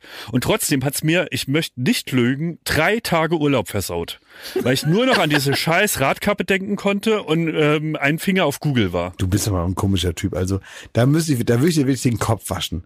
Wenn du dich von so einem Quatsch im Urlaub so fertig machen lassen Ja, würdest. gab keine wenn ich immer das Gefühl habe, ja. der ist immer auf Leitung zwei, ist er immer bei seiner Radkappe. Ja.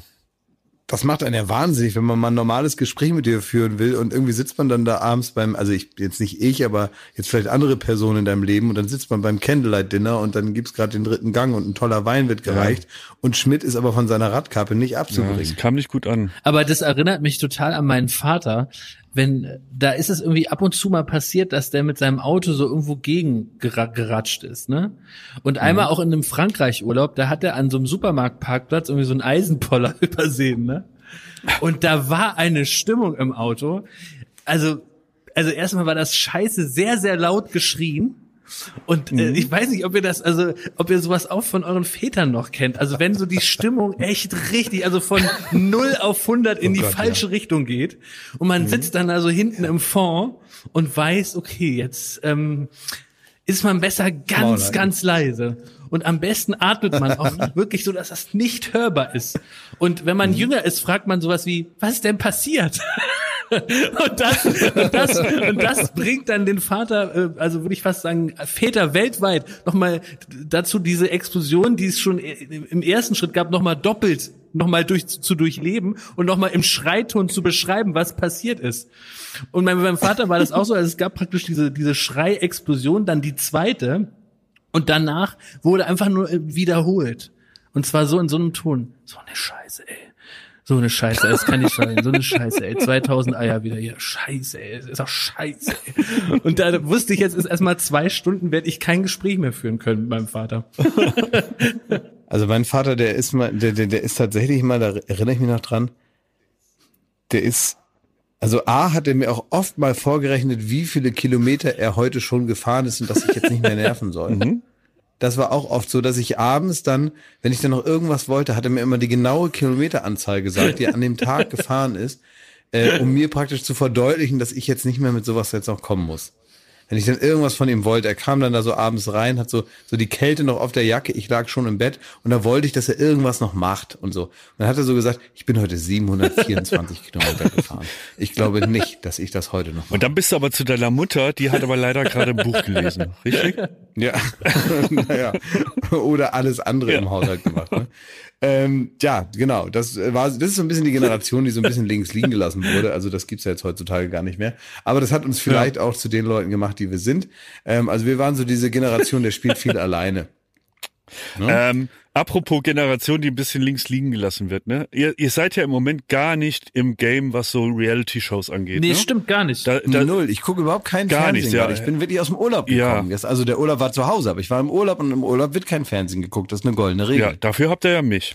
Ich gucke auch im Urlaub Fernsehen. Und unter anderem auch jetzt gerade Big Brother, auch wenn es ein bisschen weh tut. Ähm, aber eine Sache, da ist ja die Tochter von Willi Herren drin. Ach ja, stimmt. Das, Fotzenjunge die- das ist die Fotzenjunge Lady, ja? Die äh, haben wir schon mal gesprochen. Für mich ist die der Fotzenjunge. Na, äh, wir müssen das jetzt in Kontext bringen. Die hat in einem anderen Reality-Format, wo sie bei Nonnen war, als schwer erziehbare äh, Tochter anscheinend, äh, hat sie die Nonne als Fotzenjunge beschimpft. Und deswegen ist sie dadurch berühmt geworden. Das berühmt klingt so, für Big so Brother. ist ganz normal. Es hat auf jeden Fall, ihr Ruhm hat gereicht, von Kabel 1 direkt zu Big Brother weitergereicht zu werden. Und jetzt war in der, in der Live-Sendung, die da gestern lief, war Willi Herren im Publikum und die Tochter musste auch ausziehen. Und man sieht da, ähm, wie Willi Herren so die, die Hände gefaltet vorm Gesicht hat und da mitfiebert und alles. Und ich musste auf einmal so lachen, weil es hatte sowas wie, wenn äh, normale Eltern ihre Kinder vom ersten Schultag abholen. So, es war so, äh, eigentlich, äh, er, er wäre gerne jetzt so der stolze Vater oder er will halt da seiner Tochter beistehen in dieser schweren Stunde, wenn sie ausziehen muss und so. Aber so völlig abstrus, dass der Vater, der Reality-Vater, der zeitgleich zu sehen ist bei Kampf der Reality-Stars und sich da wieder daneben benimmt, hier die Tochter abholt, als hätte sie gleich noch einen Schulranzen auf und so eine Schultüte an und kommt gerade aus dem Das Big ist Brother Haus. Dynastie. Ja. Das ist irgendwann, ja, man, man ver vergisst das. Dass früher natürlich irgendwelche Handwerksberufe dann, also keine Ahnung, ich habe zum Beispiel einen Maler kennengelernt letztens, der ist in vierter Generation Maler. Und ähm, macht das mit Überzeugung und äh, alle Männer in seiner Familie waren alle Maler und Lackierer und machen das alles total toll und können das richtig gut. Und das sind so Handwerksberufe, die über Generationen weitergegeben werden. Und es ist so die Stimmung in der Familie, dass man eben diesen Job macht. Und man kann das jemandem außerhalb dieser Familie kaum vermitteln, warum das so wichtig Ja. ist für genau diese Linie äh, von Menschen, genau das zu machen. Und ja, klar. Reality-Shows gibt's noch nicht so lange. Das heißt, auch die Langzeitstudien davon, die kommen jetzt erst langsam in Gang. Es gibt richtige Reality-TV Dynastien mittlerweile, wo das vom Vater, dem Großvater an den Enkel weitergegeben wird, wo man sagt, ja, mein Großvater, der war damals schon im ersten Big Brother Haus. Das kann man sich heutzutage gar nicht mehr vorstellen. ja. Meinst du, das ist was so Und- für die Handwerkskammer irgendwann? Dass man sagen kann, so das- mein, mein, ich gehe in die Ausbildung, ich mache Big Brother. Ja, das, äh, das kann man natürlich, genau, da- das ist natürlich möglich, ne, dass man daraus so was richtig Ehrbares macht. Aber ich finde eher gut, dass das so eine Stimmung innerhalb einer Familie ist. Dass man irgendwann auch einen Stolz darauf entwickelt und einfach sagt, ich übernehme hier den Betrieb von meinem Vater. Ja. Ich führe das äh, Familien, das Familiengeschäft weiter, indem ich auch mich daneben benehme in Fernsehsendungen. Indem ich zum Beispiel eine Wochenaufgabe habe und so. Und das dann, und dann sitzt man zu Hause und guckt so alte Fotoalben vom Opa durch, wo der überall eingesperrt war. Mit Kameras. Ich überlege gerade, weil guck so, mal hier, da war der Opa, da, guck mal, da hatten die nur diese Kameras hier. Früher hatten die nur Kameras in den Ecken, mittlerweile sind die ja auch in den Möbeln. guck mal, das waren noch Zeiten. ich überlege gerade, weil so Nachnamen, ne, auch äh, Schmidt, das kommt ja von alten Handwerksberufen oft, ne? Also der Schmied wird dann irgendwann so im Laufe der Zeit so Schmidt. Wie ist das denn bei so Reality-Dynastien? Wie könnten die mit Nachnamen Alessio heißen? Big ey? Brother. Also, Alessio Big Brother, ja. Und apropos Big Brother, ne, unsere Ex-Kollegen von Endemol, ja, machen wieder einen fantastischen Job, ist alles super. Aber wenn ein Bewohner rausfliegt, sieht man ein Foto von dem Bewohner und darauf kommt eine Hässlichkeit nicht zu überbieten, ein Effekt äh, von so einem Stempel, so ein Stempeleffekt, wo dann raus drauf steht. Das ist alles grauenvoll in so einer Art Comic Sans Schrift und es macht folgendes Geräusch, es macht so und das haben die irgendwie, das ist so, das wäre sogar in den 90ern wäre das out gewesen und die Person da immer, da bauen sie einen Märchenwald und ein Schloss und alles und dann kommt dieses Geräusch und da kriege ich jedes Mal, da möchte ich den Fernseher rausreißen aus meiner elektrischen Wandhalterungen und in die Spree werfen, wenn ich diese Scheiße, ich, welche Petition muss ich unterschreiben, dass Endemol endlich, wenn die denken, das wäre Kult, dieses Pff, und das Ra der Rausstempel, es ist kein Kult. Es ist einfach peinlich, selbst für Mitbewerber. Ja, aber du bist aber auch ein komisches Mischwesen, ne?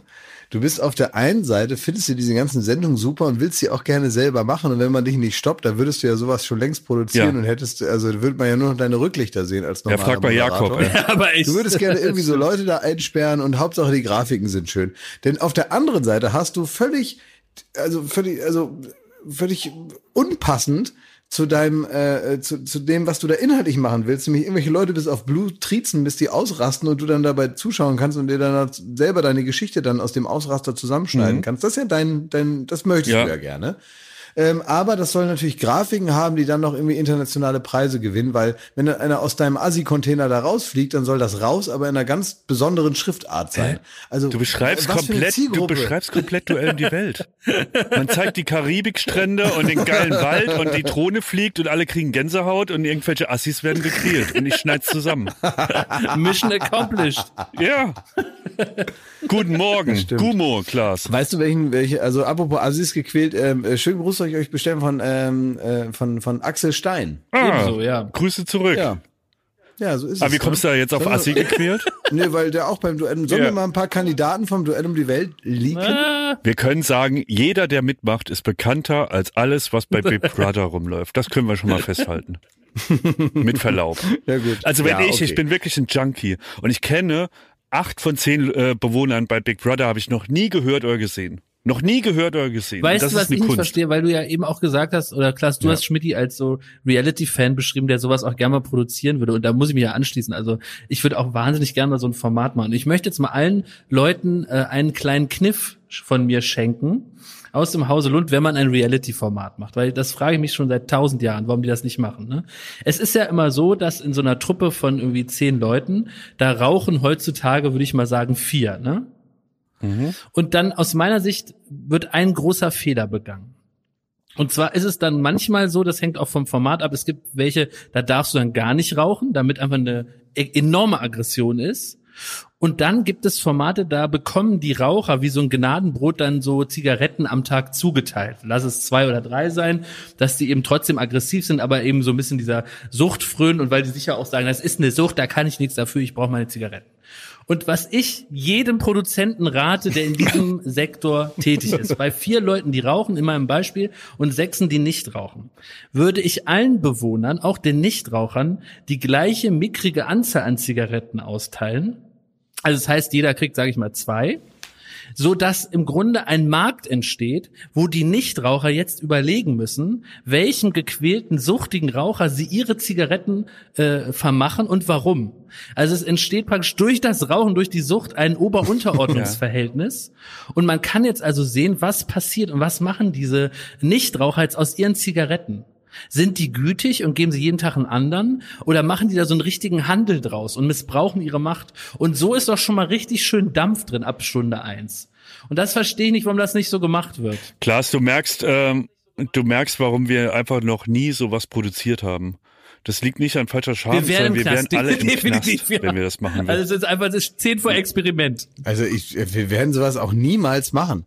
Nee, sowas werden wir auch niemals machen. Ich finde das ja in Ordnung, wenn, also ich gucke das ja auch manchmal und so und äh, äh, und aber nicht so wie ihr. Wie muss, muss, muss ich dann kündigen, wenn ich da mal die Ja, Erfahrung mache? natürlich. Also, pass auf, wenn ich zum Beispiel sehe, was, Also nein, du wirst was gekündigt, die großartigen Kollegen ähm, da auf die Beine stellen, jedes Jahr im Sommerhaus der Stars. Das ist für mich die beste TV-Unterhaltung des Jahres. ja, das sind zwei sein, Wochen, die ich das, alles wo ich Schweine, die keine glücklicheren Sekunden auf Gottes Erden zählen kann, als jene, in denen diese Sendung läuft. Ein Beispiel, da macht Markus so eine äh, neue deutsche Welle Schlager-Legende, macht, nicht Legende in Anführungsstrichen, macht seiner Frau einen Heiratsantrag. Und das macht er im Babysprache, das ist zwei Staffeln her. Und was machen diese genialen Geister vom Sommerhaus der Stars?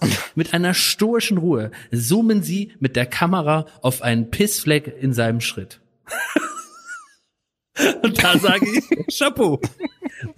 Deswegen liebe Grüße, liebe Kollegen, die ja am Sommerhaus der Stars, aber ich habe schon gehört, dass die neue Staffel, da bleibt kein Auge trocken. Äh, eine der Macherinnen hat mich wohl gegrüßt und hat gesagt, ich kann mich auf eine ganz tolle Staffel freuen. Ja, das klingt gut. Ah ja, aber müssen sie auch sagen, weil die Konkurrenz mittlerweile so hoch Das ist. stimmt, und es ist durchaus auch gute Ko- Konkurrenz. Haben wir auch schon besprochen. Ich glaube nur, man muss wirklich mal sagen, bei Jakob, wenn ein äh, ich, Sommerhaus der Stars macht vieles richtig, weil die ungefähr genauso ticken wie du, Jakob. Ähm, und äh, wirklich die triezen und irgendwie ein Gespür dafür haben, wo man Ja. jetzt noch ein bisschen Benzin ins Feuer gießen muss. Richtig. Und auf einmal werden die Regeln geändert. Und dann heißt es so, alle denken, sie müssen das Wein, das Glas äh, nicht zum Überschwappen bringen. Und auf einmal haben die Leute, die eigentlich am besten waren im Spiel, haben gewonnen und es ist alles wird auf den Kopf gestellt. So Ja. wie die es bauen. Es sind auch immer Umschläge, die sie so reingereicht kriegen, wo ich unterstellen würde, dass die dann äh, situationsbedingt ähm, die Aufgaben verteilen und irgendwie neu äh, die, die Paare Ja. zuordnen und sowas. Natürlich.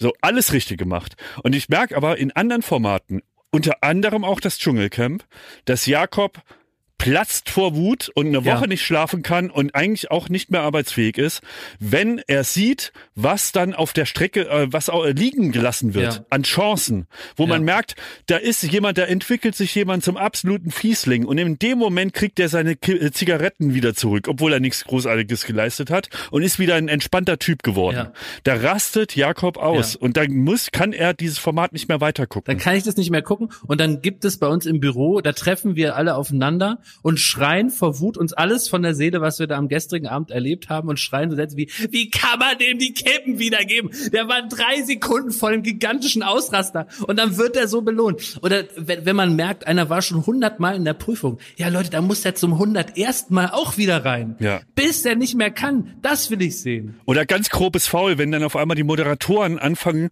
zu sagen, ja komm, den hat äh, die, äh, die, äh, die Frau Die hat Knappig, genug die, gelitten. Die haben wir doch jetzt schon achtmal gesehen. Jetzt können sie doch mal, oh, um Himmels Willen, um Himmels Willen. Ja, Klaas, da bist du sicher ein besserer Mensch. Ja. Nee, überhaupt nicht. Aber ich bin nicht so, ich bin, ich bin nicht so im Thema, ehrlich gesagt. Schmidt, ich finde, du hast noch Nee, ich bin, ich bin, ich bin nicht so im Thema. Ich, ich, ich höre euch zu und äh, denke, ja. Wir müssen das mal so zusammen gucken. Wir müssen das mal zusammen gucken. Schmidt, du hast noch ein Thema angerissen. Das fand ich sehr, sehr gut. Ähm, und zwar äh, ganz beiläufig vorhin, wie man besuchlos wird. Das würde mich nämlich sehr interessieren, wie ihr das anstellt, weil ich weiß, ihr seid beide Menschen, die immer mal wieder auch Besuch haben und auch größere oder kleinere Runden. Aber es gibt ja immer den Punkt, wo man einfach müde ist und denkt, jetzt will ich irgendwie ins Bett. Und dann ist man Gefangener in seiner eigenen Wohnung. Was tut ihr dann? Also was ich sofort mache, aber das ist, das hat dann damit nichts zu tun. Also ich schmeiß niemanden raus, ehrlich gesagt, sondern ich halte das halt aus, bis die gehen und dann werden die nie wieder eingeladen und dann bis halb vier da sitzen und saufen. Das ist dann einfach so eine einmalige Nummer. Äh, und ich kann es auch nicht ab, wenn dann da einer. Ja, da bin ich streng, aber dann nervt's mich auch. Ich auch nicht- möchte nicht mehr zuhören und so. Also ich finde, es gibt so eine Höflichkeitszeit, wenn man die dann überschreitet Wie viel und Uhr? immer noch da irgendwie. Ja, so halb zwei oder so. Also je nachdem, wenn es in der Woche ist und so, dann muss man nicht noch sagen, irgendwie, sag mal, ähm, ich habe da gesehen, da war noch so eine Flasche Wein. Können wir die aufmachen? Oh, das Ich dann sage, nicht, pff, ja, kann man aufmachen, aber muss um Viertel nach zwei nicht, auch nicht unbedingt sein. Und ich fange dann halt an, alles, also irgendwann bin ich wie so eine, wir sind ein bisschen passiv-aggressiv und fangen an, einfach äh, die Wohnung aufzuräumen. Ach, Oh, das ja, sind die ganz fiesen, ey. Das ist super fies. Ja, aber das muss dann irgendwann eh sein, weil ich habe dann, Oh, die wenn Flaschen dann schon irgendwann mal, zusammenräumen und sowas. Und wenn die dann irgendwann mal Ja, was soll gehen, man denn machen? Ich finde und es irgendwann gut. Ja. sind die endlich weg, Ja. irgendwann sind die endlich weg und ich mache die Tür zu. Dann will ich dann nicht noch anfangen, eine Stunde aufzuräumen, sondern dann will ich einfach Zähneputzen ins Bett. Ist ja klar. Also ich finde ein ganz wichtiges Wort, nur mal so als Preview, so wie ich's mache, ist ein Ja. Und das muss man schon mal einfach so, ne, so, das ist ein ganz wichtiges Wort. Also auch jeder, der das jetzt hört, merkt euch das. Also wenn du in so eine Stimmung, die dann auch dir vielleicht zu gut ist, weil du ja müde bist und in dein eigenes Bett willst, ne, dann in so eine kleine Pause Mhm. einfach so ein Ja. Ganz wichtig, weil das leitet ein, jetzt ist es gut. Ja, aber sag mal, äh, ich habe ja auch, äh, es hängt ja auch oft zusammen, wie das so zu Hause organisiert ist, ne? Also was man so am nächsten Tag machen muss, Ja. was für Aufgaben auf einen zukommen, was für eine Verantwortung man vielleicht auch hat, äh, was man vielleicht auch selber gar nicht so im Griff hat, wann man genau welche Aufgaben jetzt zu tun Verstehe hat dich, und deswegen irgendwie auch gut irgendwie beraten ist, einigermaßen diszipliniert mit sich und seinem Leben und den Aufgaben, die daran äh, auf einen warten, umzugehen. Und jetzt, äh, Schmidt, hattest du äh, durch äh, einen Besuch ähm, eines sehr na dir nahestehenden Familienmitglieds hattest du, äh, sag mal, andere Umstände bei dir zu Hause, die normalerweise da nicht herrschen? Also normalerweise kümmerst du dich da um deine Viecher und äh, und das war's. Ne? Also hier deine deine, die, weiß ich weiß nicht, wie die da alle heißen, eine Gottesanbeterin und wie so dieses ganze Krabbelzeug da, was du da hast. Ja. Äh, äh, dann die ganzen Futtertiere, die Reptilien und die die Katzen. Und die Elche. So, aber Ja. und die Elche, äh, die da noch stehen, die Waschbären, die Koalas. Ja. Bis die morgens alle aufgeblasen sind, ey, das ist äh, auch ein Fulltime-Job. So, und äh, jetzt hattest du aber Besuch von einem äh, nahen Verwandten und der wiederum hat mehrere neue nahe Verwandte mitgebracht. also äh, nahe Verwandte, die gerade erst, äh, sagen wir mal, zur Familie hinzugestoßen sind. Die neuesten Familienmitglieder, äh, die ähm, ganz klein Frisch aus dem. Werk. Und die haben dann eine Zeit lang bei dir irgendwie äh, gewohnt. Und da musst du jetzt mal beschreiben, wie das alles so war, was das so mit deinem normalen Leben Na, erstmal Klaas, würde ich mich ja, Also ich habe so, würde ich mich ja interessieren, Schmidti, ob du Nee. dich groß umstellen musstest überhaupt. Ja, gab's so ein, zwei Dinge, wo du deine Gewohnheiten Leicht vielleicht mal ein anpassen, bisschen ja. anpassen musstest an die aktuelle Situation? Disclaimer. Bevor ich jetzt das erzähle, muss ich äh, kenntlich machen, dass ich äh, Kinder sehr mag, dass ich mich wohlfühle in ihrer Gesellschaft, dass ich vollstes Verständnis habe, dass wenn äh, Kinder um einen rum sind, es auch mal ein bisschen lauter wird und man nicht erwarten kann, dass die Wohnung ähm, genauso aufgeräumt ist, wie wenn man jetzt alleine zu Hause rumsitzt. Genauso liebe ich meinen Bruder, ähm, der ein, ein liebevoller Vater ist. Ich freue mich über jeden Besuch, den er mir abstattet und je länger der Besuch dauert, desto lieber habe ich das. So war es auch. ähm, also das vorweg. Ja, weil alles andere könnte man mir falsch auslegen und das, das wird dem wirklich nicht gerecht werden. Aber mein Bruder hat sich mit seiner Frau und den Kindern, ähm, haben die mich besucht. Und gleichzeitig haben mich auch noch meine Eltern besucht, alles in meiner neuen Wohnung.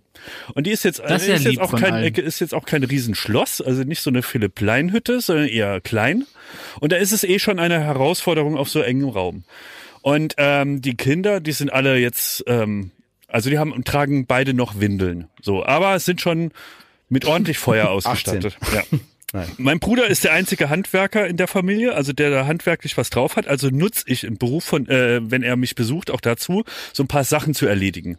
Da werden mal Lampen angeschraubt oder in dem Fall in unserem Gästezimmer ein Fernseher an die Wand geschraubt. Ist jetzt leider wirklich wahr. Ist wieder ein Fernseher, der an die Wand geschraubt wurde.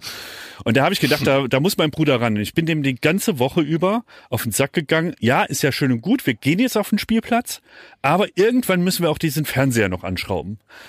Und es hat sich nie so richtig ergeben, bis auf einen Nachmittag. Und ähm, das war dann so. Ich habe den Fernseher mit meinem Bruder angeschraubt. Das heißt, wir haben da die Dübel reingebohrt und hier die Bohrmaschine und, und, und. Und sein, äh, sein Sohn, äh, der wollte mithelfen. Ganz, ganz, ganz, ganz süß. Und dann haben wir überlegt, was können wir ihm denn helfen, ähm, machen lassen. Dann hat er, ähm, dann hat er, dann hat er einen Staubsauger gekriegt, so einen Handstaubsauger. Dann hatten wir also, Trollig. dann ja trollig. Dann ist der unter uns rumgelaufen. Wir haben oben gebohrt. Es war ohrenbetäubender Lärm von der Bohrmaschine, die da sich durchs Mauerwerk steckt. Unten ist er rumgerannt. Onkel Thomas, Onkel Thomas, auch helfen, auch helfen. Hatte den Handstaubsauger. Dann hat er irgendwann angefangen zu weinen, weil der Handstaubsauger nicht laut genug war. Dann hat, hat man ihm den richtigen äh, Staubsauger gegeben. Der hat aber den Handstaubsauger gar nicht ausgemacht. Es lief also zu dem Zeitpunkt ein Handstaubsauger, ein Staubsauger und eine Bohrmaschine. Dann hat er gemeint, da hat er auf einmal den Akkuschrauber gefunden und wollte, ganz, ganz nett, äh, die Schrauben von meinen Möbeln nachziehen.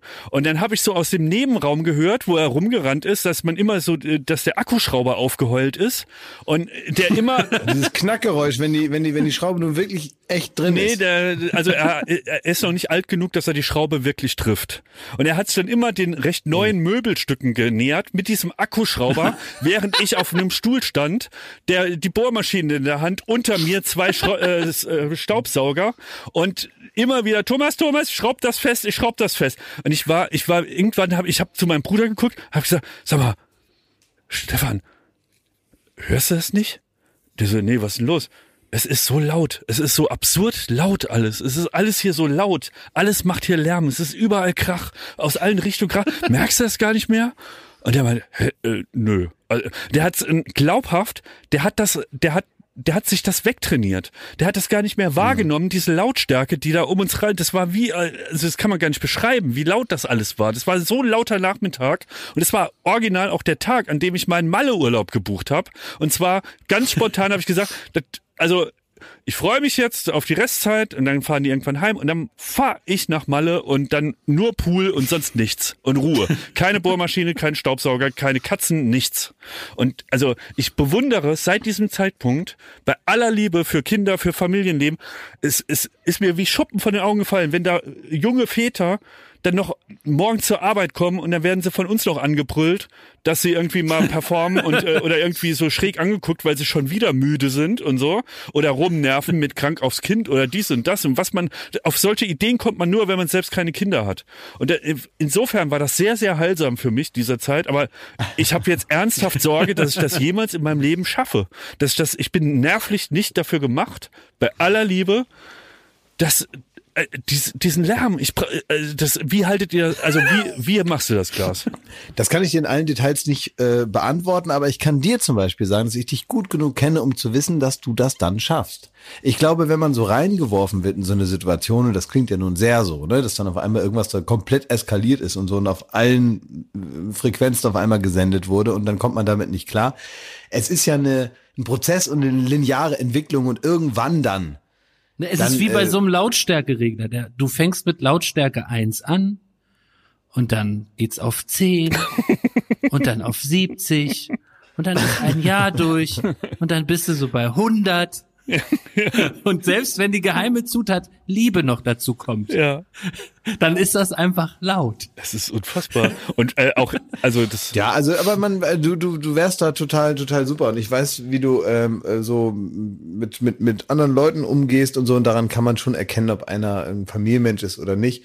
Was du bist, du bist ein unglaubliches Gewohnheitstier. Ja. Und deswegen war das auch so ein Riesenthema hier mit deinem Umzug und so. Und bis dann nochmal alles irgendwie, man muss dich immer so zu so auch teilweise Verbesserungen in deinem Leben. Mhm.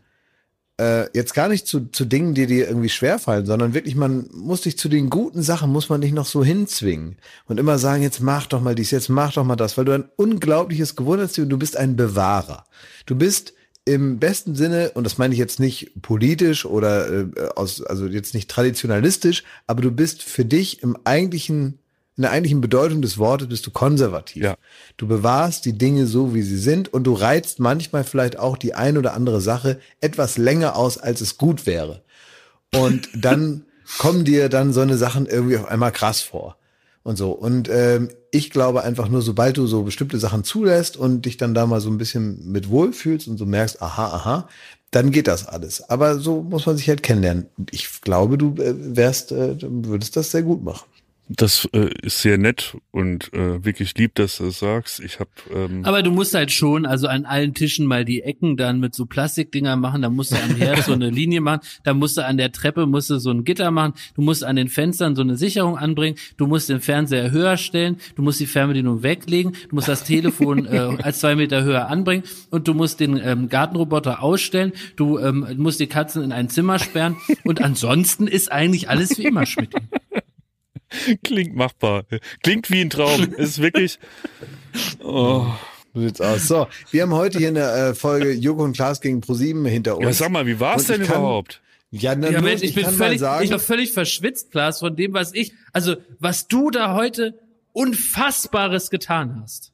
Ja, ich, ich bin jetzt noch verschwitzt und es ist drei Stunden her, dass das passiert ist. Das ja. ist eine der unglaublichsten Sachen, die ich in meinem gesamten Showleben gesehen habe. Ich muss das wirklich auch sagen, also ich bin manchmal auch erstaunt darüber, das habe ich auch jedem gesagt nach der Sendung, dass ich manchmal wirklich erstaunt darüber bin, was für Talente ich alle noch habe. also Schmidt, das ich war dann etwas, über das, was ich normalerweise leisten muss, wie viel ich imstande bin, darüber hinaus noch hinzukriegen. Und da, also ich habe was Sensationelles getan. Also Schmidt, es ist etwas passiert, was einem trockenen Angeber nicht gut tut. genau. Ich drohe wieder in die Sucht zurück. Ja. Oh. Und du hast es aber eben ja. gut zusammengefasst, Klaas. Es ist etwas passiert, was nur ähm, in Showbedingungen überhaupt passieren kann, weil es wirklich so etwas gibt wie einen Showgott. Und vielleicht kannst du ein bisschen ausführen, was das ist. Naja, also manchmal braucht man so glückliche Fügungen, weil es gibt zum Beispiel so eine Art Regelwerk bei irgendeiner Show oder es gibt bestimmte Komponenten, die man selber bestimmen kann. Also wer spielt was, was wird genau gespielt, was können die Leute, wie lange geht etwas, ist das spannend, ist das lustig, ist das etwas, was äh, am Ende dann doch ganz gut hinkommt. Zum Beispiel so ein Regelwerk muss ja einigermaßen ausgefuchst sein. Das muss über eine ganze Showdramaturgie hinaus funktionieren, also ein Punktesystem beispielsweise, dass es möglichst lange spannend bleibt bei eigentlich verschiedenen Entwicklungen innerhalb dieses Systems. Ich glaube, so kann man zusammenfassen. Das ist so die Anforderung daran, wenn man sich sowas ausdenkt, dass man ganz lange eigentlich noch alles möglich machen kann und es trotzdem in sich spannend bleibt.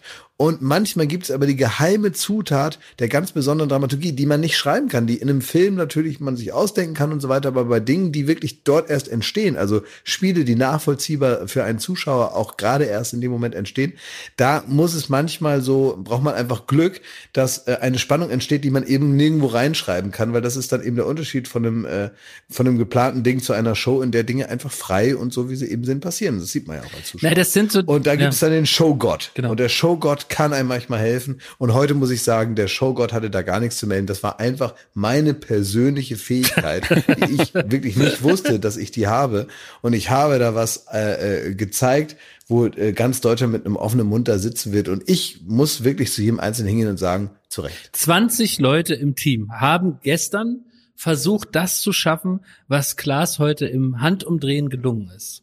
Und die haben es nicht geschafft. Ja, und dann kam ich. Und ganz ehrlich, es Und ist dann das, kam ich. habe, ist- Und dann ist kam nicht- ich. Das, was ich heute geschafft habe, ist nicht mein Job. Dafür bin ich nicht hier gelandet. Das ist etwas, was ich nebenbei auch noch sehr gut kann. Oh, da bin ich mal sehr gespannt. Verstehen Sie? Verstehen Sie? Ab 8. September. Ja, ist das jetzt. Leute, das muss man vielleicht noch mal kurz sagen. Ab 8. September, 20.15 Uhr, Dienstagabend, kann man ähm, vielleicht schon sehen, wovon wir heute sprechen. Vielleicht ist es aber auch erst die Woche drauf oder die Woche drauf. Klaas, wie ist es denn mit dem, äh, wir haben ja jetzt wegen Corona nur, ich glaube, 90 Leute im Publikum. Wie ist das? Ist das so wie in der Waldorfschule, wenn die, Schu die Aufführung ist? Oder wie ist das Gefühl? Ja, die sitzen da halt irgendwie so in ihren äh, Haushaltsgrüppchen zusammen. Ne? Also die haben natürlich Abstand zueinander und Leute, die nebeneinander sitzen, das sind nur Leute, die in demselben Haushalt wohnen. Eine Familie, ein paar Menschen, die normalerweise auch in dieser Distanz zueinander leben und äh, dann hierher gekommen sind. Und ja, es hat ein bisschen was Feines, es hat was Elitäres. Es sind nicht so tausend Leute, sondern es sind so, weiß nicht, hundert oder so ungefähr. Und ähm, die sitzen also, wie gesagt, in einem feinen Abstand zueinander. Es sieht aus wie so eine, so eine Boutique-Show, würde ich das jetzt mal sagen. Oh. Um ganz modern zu sein, sind wir jetzt nicht mehr die große Massenproduktion und so weiter, wo jeder mal hinkommen kann. Das ist nicht mehr so hier der Europapark, wo da die Massen durchgeschleust Ja. werden, sondern mittlerweile sind wir so eine kleine, feine Boutique-Show.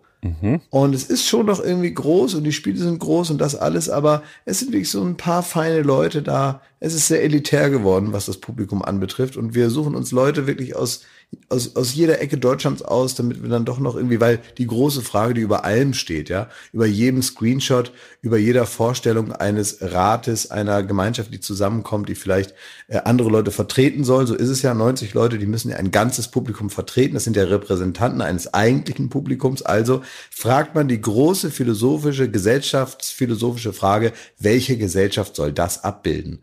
Das ist, wenn die Bahn ein Prospekt rausbringt, die große Frage. Das ist, wenn sich eine Fraktion vorstellt, die große Frage. Das ist, wenn irgendein DAX-Unternehmen mal den Vorstand präsentiert. Welche Gesellschaft soll das abbilden? Diversity und Unterschiedlichkeit. Und deswegen haben wir natürlich Zuschauer, die eine gewisse Verantwortung mitbringen.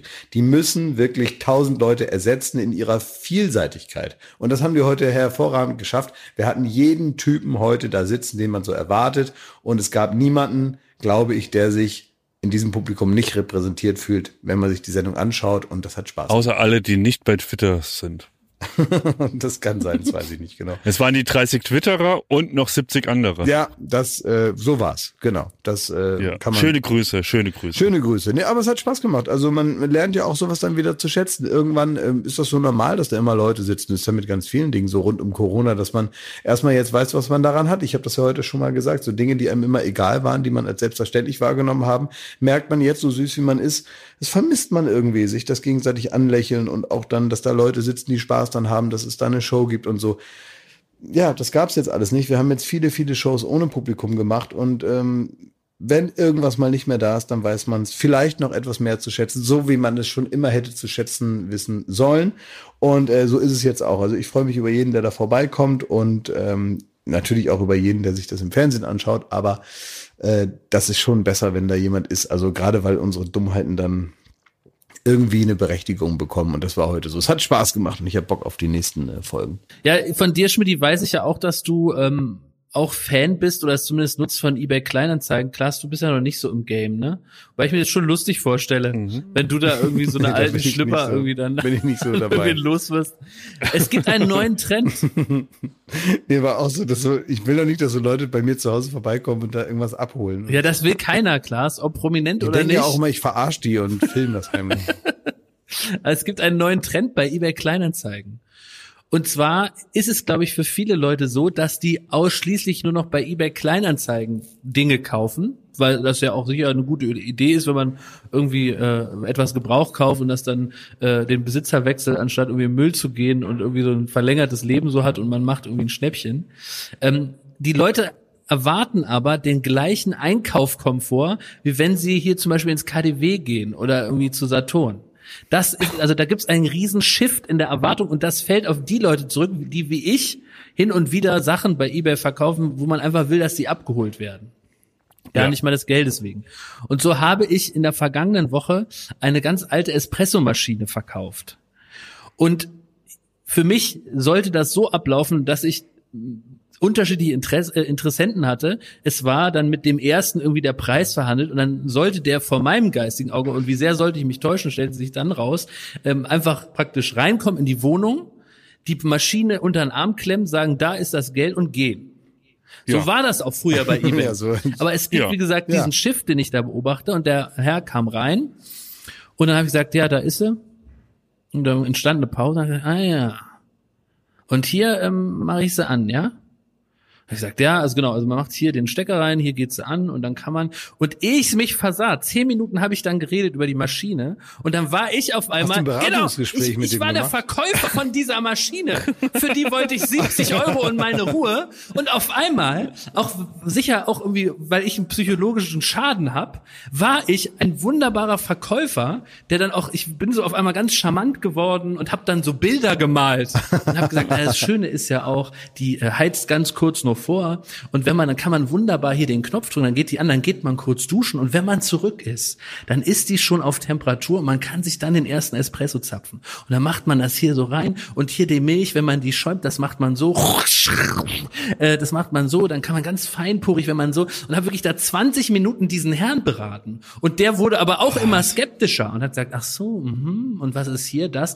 Und, und das, das ist doch eine Frechheit, das ist so, so ist das doch gar nicht gedacht. Und dann habe ich irgendwann gesagt, ähm, also nur, dass Sie mich jetzt nicht falsch verstehen, ich bin auch gar nicht professioneller Kaffeemaschinenverkäufer, sondern ich habe eigentlich nur die und die soll weg. Und dann hat er so in meiner Küche ja. rumgeguckt und zu meinem Pech stand da noch eine alte Kaffeemaschine. so dass der. Also wie viele Kaffeemaschinen hast du denn? Ja, das ist, das ist ein Zufall geschuldet, dass ich die alle loswerden muss. Und jetzt denkt er, ich bin professioneller Kaffeemaschinenhersteller. Aber es ist, ich habe das nicht nur in diesem äh, äh, Bereich festgestellt, sondern das gibt da also einen riesigen Erwartungs Switch und möchte jetzt noch allen Leuten sagen, die Sachen bei eBay kaufen, ihr geht nicht ins Kaufhaus. Nehmt die Kacke, macht es kurz, kurz gucken, ob da nicht irgendwie Pisse dran klebt oder es komplett im Arsch ist, dann gibt man das Geld und, und zieht Leine. Man zieht Leine. Aber Jakob, äh, das klang jetzt so, als hättest du da auch Freude entwickelt. Ja, es ist, du hast recht, du hast da gut zugehört und es ist ein zweischneidiges Schwert. Also ich verkaufe schon wahnsinnig gerne Sachen auch. Aber nee, vor allem, weißt du, was ich immer so schlimm finde, wenn das einer auch über mich sagt? Also, also ich weiß, dass es vielleicht so ist, aber es ist auch eine Sache, die mir sehr peinlich ist, äh, wo ich so einer eigentlich nicht sein will. Und wo wir aber auch zugeben müssen, dass, ich meine, also nicht zuletzt machen wir hier einen Podcast und es gibt, glaube ich, nichts Schlimmeres, als wenn einer über den anderen sagt und ich manchmal das Gefühl habe, vielleicht bin ich so ein anderer, äh, der so sagt, na, der hört sich aber auch gerne reden. ja, natürlich. Ja, sicher. Das Ja. finde ich das Schlimmste. Ich weiß natürlich klar, also gerade der Job und so irgendwie, ähm, also es gibt Menschen, die können jemandem anders nicht mehr auf den Anrufbeantworter sprechen, weil sie dann irgendwie in äh, Scham versinken und denken, oh Gott, wie hört sich meine Stimme an und so. Und ich bin jetzt auch nicht stolz darauf, denke, ja, ja und so, ne? Also so ganz schlimm ist es dann nicht. Aber klar, irgendwo, wenn dann ich mal eigentlich über jemand anders spreche in einem Gespräch und dann sagt jemand über jemand anders, na, der hört sich aber auch gerne reden, dann denke ich so heimlich bei mir, oh nee, oh nee, so einer bist du auch, oh, ist das peinlich, ey. Ich wäre so gerne einer, der das nicht macht. Ich hatte zum Beispiel äh, vor kurzem erst Besuch äh, von mehreren Leuten und einer war dabei, der hat einfach überhaupt gar nicht geredet. Aber das hat auch nicht genervt. Der war einfach auch so da und danach hat er auch gesagt, wie wunderschön er das alles fand. Aber das Schlimme ist ja Das hat klar. ihm richtig Spaß gemacht. Der hat einfach gar nicht, der hat so zugehört nur die ganze Zeit. Und ich wünsche mir, ich wäre auch so einer, der sich so fein und vornehm zurückhält, der so in sich selber zufrieden Klaas, ist, Klaas, der nicht seine Unsicherheit Klaas, rauspusten muss. Klaas, bist du nicht. Wirst du nicht? Warst nee, du nicht? bin ich bist nicht, aber wäre ich gerne. Und das Schlimme ist Ja. auch, Ja. wenn man so ist wie wir, dass man gerne mal was plaudert, dann kannst du auch nicht wieder zurück. Also du kannst nicht montags der Plaudrige sein und dienstags der, der nicht, nicht mal guten Morgen sagt. Weil dann wirst du sofort Nee. fragen, geht's dir heute nicht gut? Was ist denn mit dir los eigentlich? Weil, Ja, bist du ja, schlecht stimmt, drauf? aber- Ja, und es wird bei mir auch sofort kokett. Also wenn ich dann so tue, als wäre ich irgendwie der Introvertierte, dann, also das ist ja dann wirklich so, dass ich das spiele. Ich, ich reiße mich dann zusammen. Ich probiere dann wirklich mal ein Meeting lang einfach mal die Schnauze zu halten, damit andere auch mal zu Wort kommen und vielleicht meine gar nicht mal so guten Ideen, die ich aber sehr laut und selbstbewusst vortrage, dafür sorgen, dass ich so die etwas stilleren, vielleicht schlaueren Kollegen nicht trauen, was zu sagen. Das heißt, ich nehme mir dann vorher vor, einfach mal die Schnauze zu halten, dass selbst wenn ich denke, oh, jetzt könnte ich aber mal was Gutes beisteuern hier, in den Momenten, wo ich das Gefühl habe, ich könnte das Gespräch mit einem Kommentar von mir bereichern, dann mir selber zu verbieten, diesen Kommentar dann einzubringen, indem vielleicht ja jemand anders noch einen besseren Kommentar, eine schlauere Idee hinzufügen kann. Und meistens ist es dann so. Ich werde dann bestätigt und denke fürs nächste Meeting, ah, das war gut. Nächstes Mal hältst du auch das Maul. Und äh, das kann ich aber nicht lange. Und selbst in diesem Meeting passiert es mir dann, dass ich dann anfange, dann, und nicht nur im Meeting, auch so in normalen Gesprächen, ich fange dann einfach an loszureden. Und dann denke ich mir, ah, da höre ich mich wohl gerne selber reden. Ja, ja. Und dann bin ich mir selber ganz peinlich und ich bin im Unreinen mit mir damit. Ich bin noch nicht so weit, dass ich sage, ich bin wohl halt so und ich habe diesen Fehler an mir noch nicht so richtig akzeptiert. Ich glaube, das Schlimmste, es gibt so zwei Level bei dir. Also ähm, das ist Berufskrankheit, wie man es nimmt. Ich finde es, du machst es auch meistens, nervt es nicht. Meistens. Aber du hast manchmal, da gibt's so der zwei, die zweite äh, Stufe, die du zündest, und dann tigerst du rum. Und das ist in der ganzen Firma gefürchtet. Wenn wir irgendwie zusammensitzen und brainstormen, dann musst du irgendwann kommt der Moment, wo du von dem Stuhl aufstehen musst und musst von rechts nach links kommt laufen. dann nur noch dummes Zeug. Während, Nein, das inhaltlich ist Nee, es das will ich gar nicht ja. bewerten. Inhaltlich wurscht, aber man kann, es bringt eine Unruhe rein und da, da läufst du einfach so, du redest eigentlich nur mit dir in dem Moment. Muss man, wir Ja. sind ja hier auch ein ehrlicher Podcast. Und das sind immer die Ja, Momente, ich- ja. es gibt so fast so ein geflügeltes Wort, dass man sagt so, wir müssen den Glas auf dem Stuhl halten. Dann läuft das. Ja, ja, das ist so. Ja, ich weiß genau, was du meinst. Aber manchmal muss ich dann, äh, also manchmal bin ich dann so unkonzentriert, um leise nachzudenken. Ja. Verstehst du, wie ich Ja, meine? komplett. Ich bin dann so, ich, ich kann mich dann nicht so, so gut konzentrieren und ich kann dann nicht leise nachdenken, sondern ich muss dann, manchmal sorge ich auch dafür, dass praktisch, ähm, wenn ich jetzt leise nachdenke, dann reden alle anderen weiter und ich kann mich nicht konzentrieren. Mhm. Wenn ich aber laut nachdenke, dann sind alle anderen leise in dem Moment. Ja. Und dann, und dann verliere ich nicht den Faden. Das ist bei mir wirklich sorge ich komplett aber dafür, dass andersrum, ich- ne? dass ich, dass ich laut denke, damit alle anderen ruhig sind und mir nicht reinquatschen, damit ich das nicht vergesse. Und das stört natürlich. Ich habe mir das immer bei dir so vorge, äh, also ich musste es auch öfter hin und wieder auch mal so ein bisschen verteidigen. Ähm, und ich glaube wirklich, und das ist jetzt gar äh, wirklich nicht bös gemeint, sondern du, du denkst sehr storymäßig oder auch moderativ. Und zum Beispiel geht, ist deine Herangehensweise an, wenn wir eine Matz, einen Einspieler planen, du, du moderierst die schon.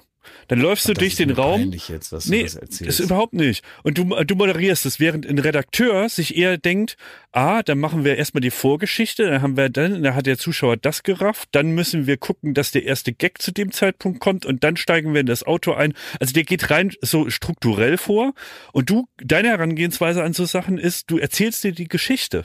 Und das finde ich überhaupt nicht aber auch verwerflich. Nur, so. Ja, aber auch nur, damit man die eine Nuss knackt, die man bei jedem Beitrag knacken muss oder bei jeder Idee, die man so hat, muss man doch einmal wissen, was man jetzt eigentlich genau will. Ja, aber in so. deinem Sinn- Und dann kann man sich danach, wenn man das einmal verstanden hat, kann man sich doch dann danach überlegen, okay, und wie äh, macht man das jetzt, dass das nicht nur der, der sich's ausgedacht hat, versteht, sondern vielleicht auch noch der eine oder andere, der da zufällig sich das anguckt. Ja, ich glaube, aber du musst an den Punkt kommen, wo du für dich deine Haltung klar machst in so einem Beitrag.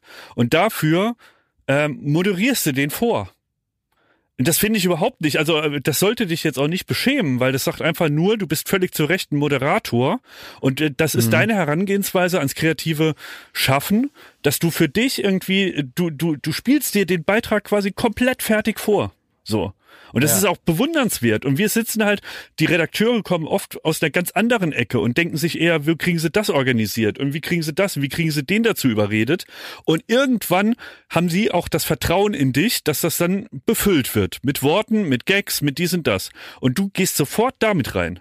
Und deswegen gibt's Naja, da manchmal gut, so ein okay, ja, bisschen der, ein. Das ist ja in Ordnung, da macht ja jeder so, was er will, ne? Aber so dieses andere so Plattreden, äh, ähm, äh, das ist mir ein- einfach manchmal peinlich, weil es ja oft auch einfach gar nicht so geistreich ist, wie man in dem Moment so tut. Manchmal muss man dann halt einfach so laut rumschreien und diese, so der lauteste ist auch der, der Recht hat. Also das ist ja in den seltensten Fällen. ich bin ja froh, wenn wir uns allen nicht als Arschloch bezeichnen in so einem Meeting. Da bin ich ja schon ja, zufrieden. Gut, die Zeiten waren hart, ja. Die Zeiten waren hart, wo man immer für jede dumme Idee direkt als Arschloch bezeichnen wurde. Das muss ja auch nicht sein. Also insofern gehen wir heute, ähm, ich muss sagen, aus einer sehr therapeutischen Ja. Das liegt an der späten äh, Stunde. Folge. Das Ja. liegt an der späten Stunde, das liegt an dem äh, Tag, der hinter uns liegt, dass wir jetzt nicht so Ja. auf den frischen, unverbrauchten, noch nicht angefassten Tag blicken, sondern äh, wir sind schon so vollgemüllt mit Tag und ähm, haben jetzt hier so Rudis Resterampe irgendwie. Alles, was noch so an Gedanken überblieb, das haben wir jetzt hier nochmal so rausgeblökt. Das ist natürlich was anderes, als wenn man so einen jungfräulichen Tag noch gar also wo man im Prinzip noch alle Chancen hat. Ich habe Ja. dir gesagt, das ist hier so eine Domian-Stimmung bei mir und genau das, Das stimmt, hat die ja. Folge eingehalten. Die war äh, so hochneurotisch, ja. die war therapeutisch und es war wirklich so eine richtige Domian-Folge. Ja, für wir mich. haben aber auch uns äh, wieder zurückgearbeitet in den normalen Alltag. Also jetzt ist mal vorbei, Genau. jetzt ist das Cocktailschirmchen am Glas mal wieder zugeklappt und da kommt mal wieder Mineralwasser Ja. rein. Wir müssen jetzt aufhören, tagsüber Nee, zu Leitungswasser gibt's jetzt. trinken. Wir müssen jetzt äh, Leitungswasser gibt's jetzt wieder und Brot. Ich habe mir heute das erste Mal heute Morgen, als ich das Haus verlassen habe, das erste Mal wieder Schuhe angezogen. Ich habe wirklich wochenlang keine Schuhe angehabt, nur im Supermarkt mal oder so. Und ich bin immer, ich habe auch so ganz verletzte Füße, weil ich immer mit meinen Füßen immer über Gegend Der und so. Urlaubslazarus, ey. Ja, ich kann so gar nicht mehr richtige Schuhe anziehen und so. Und äh, das hat man der Folge heute auch ein bisschen angemerkt, dass wir jetzt wieder zurück ins Glied der Gesellschaft. Wir müssen jetzt mal wieder ein bisschen was leisten. Äh, äh, hoch die Tassen und so, das kann ja nicht das ganze Leben sein. Das bildet eben Baywatch Berlin auch ab. Insofern ist das in Ordnung. Ein Arbeitssieg ist die heutige Folge.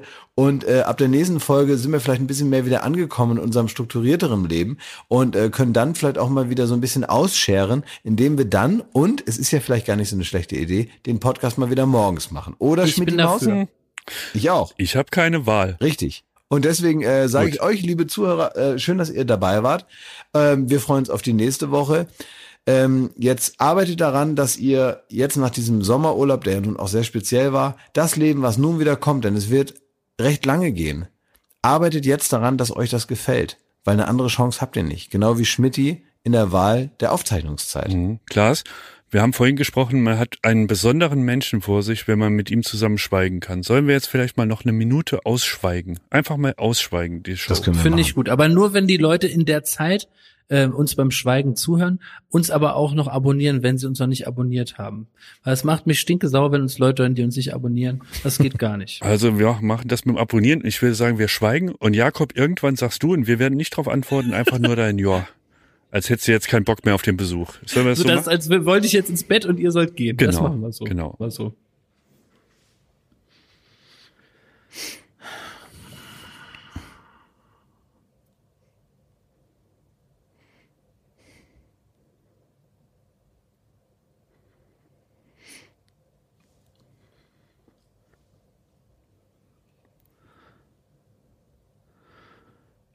Ja.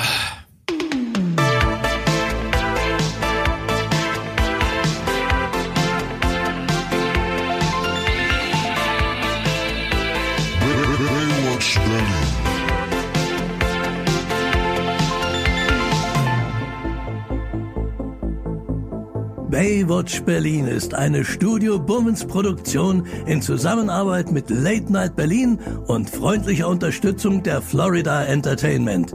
Neue Folgen gibt es jeden Freitag, überall wo es Podcasts gibt.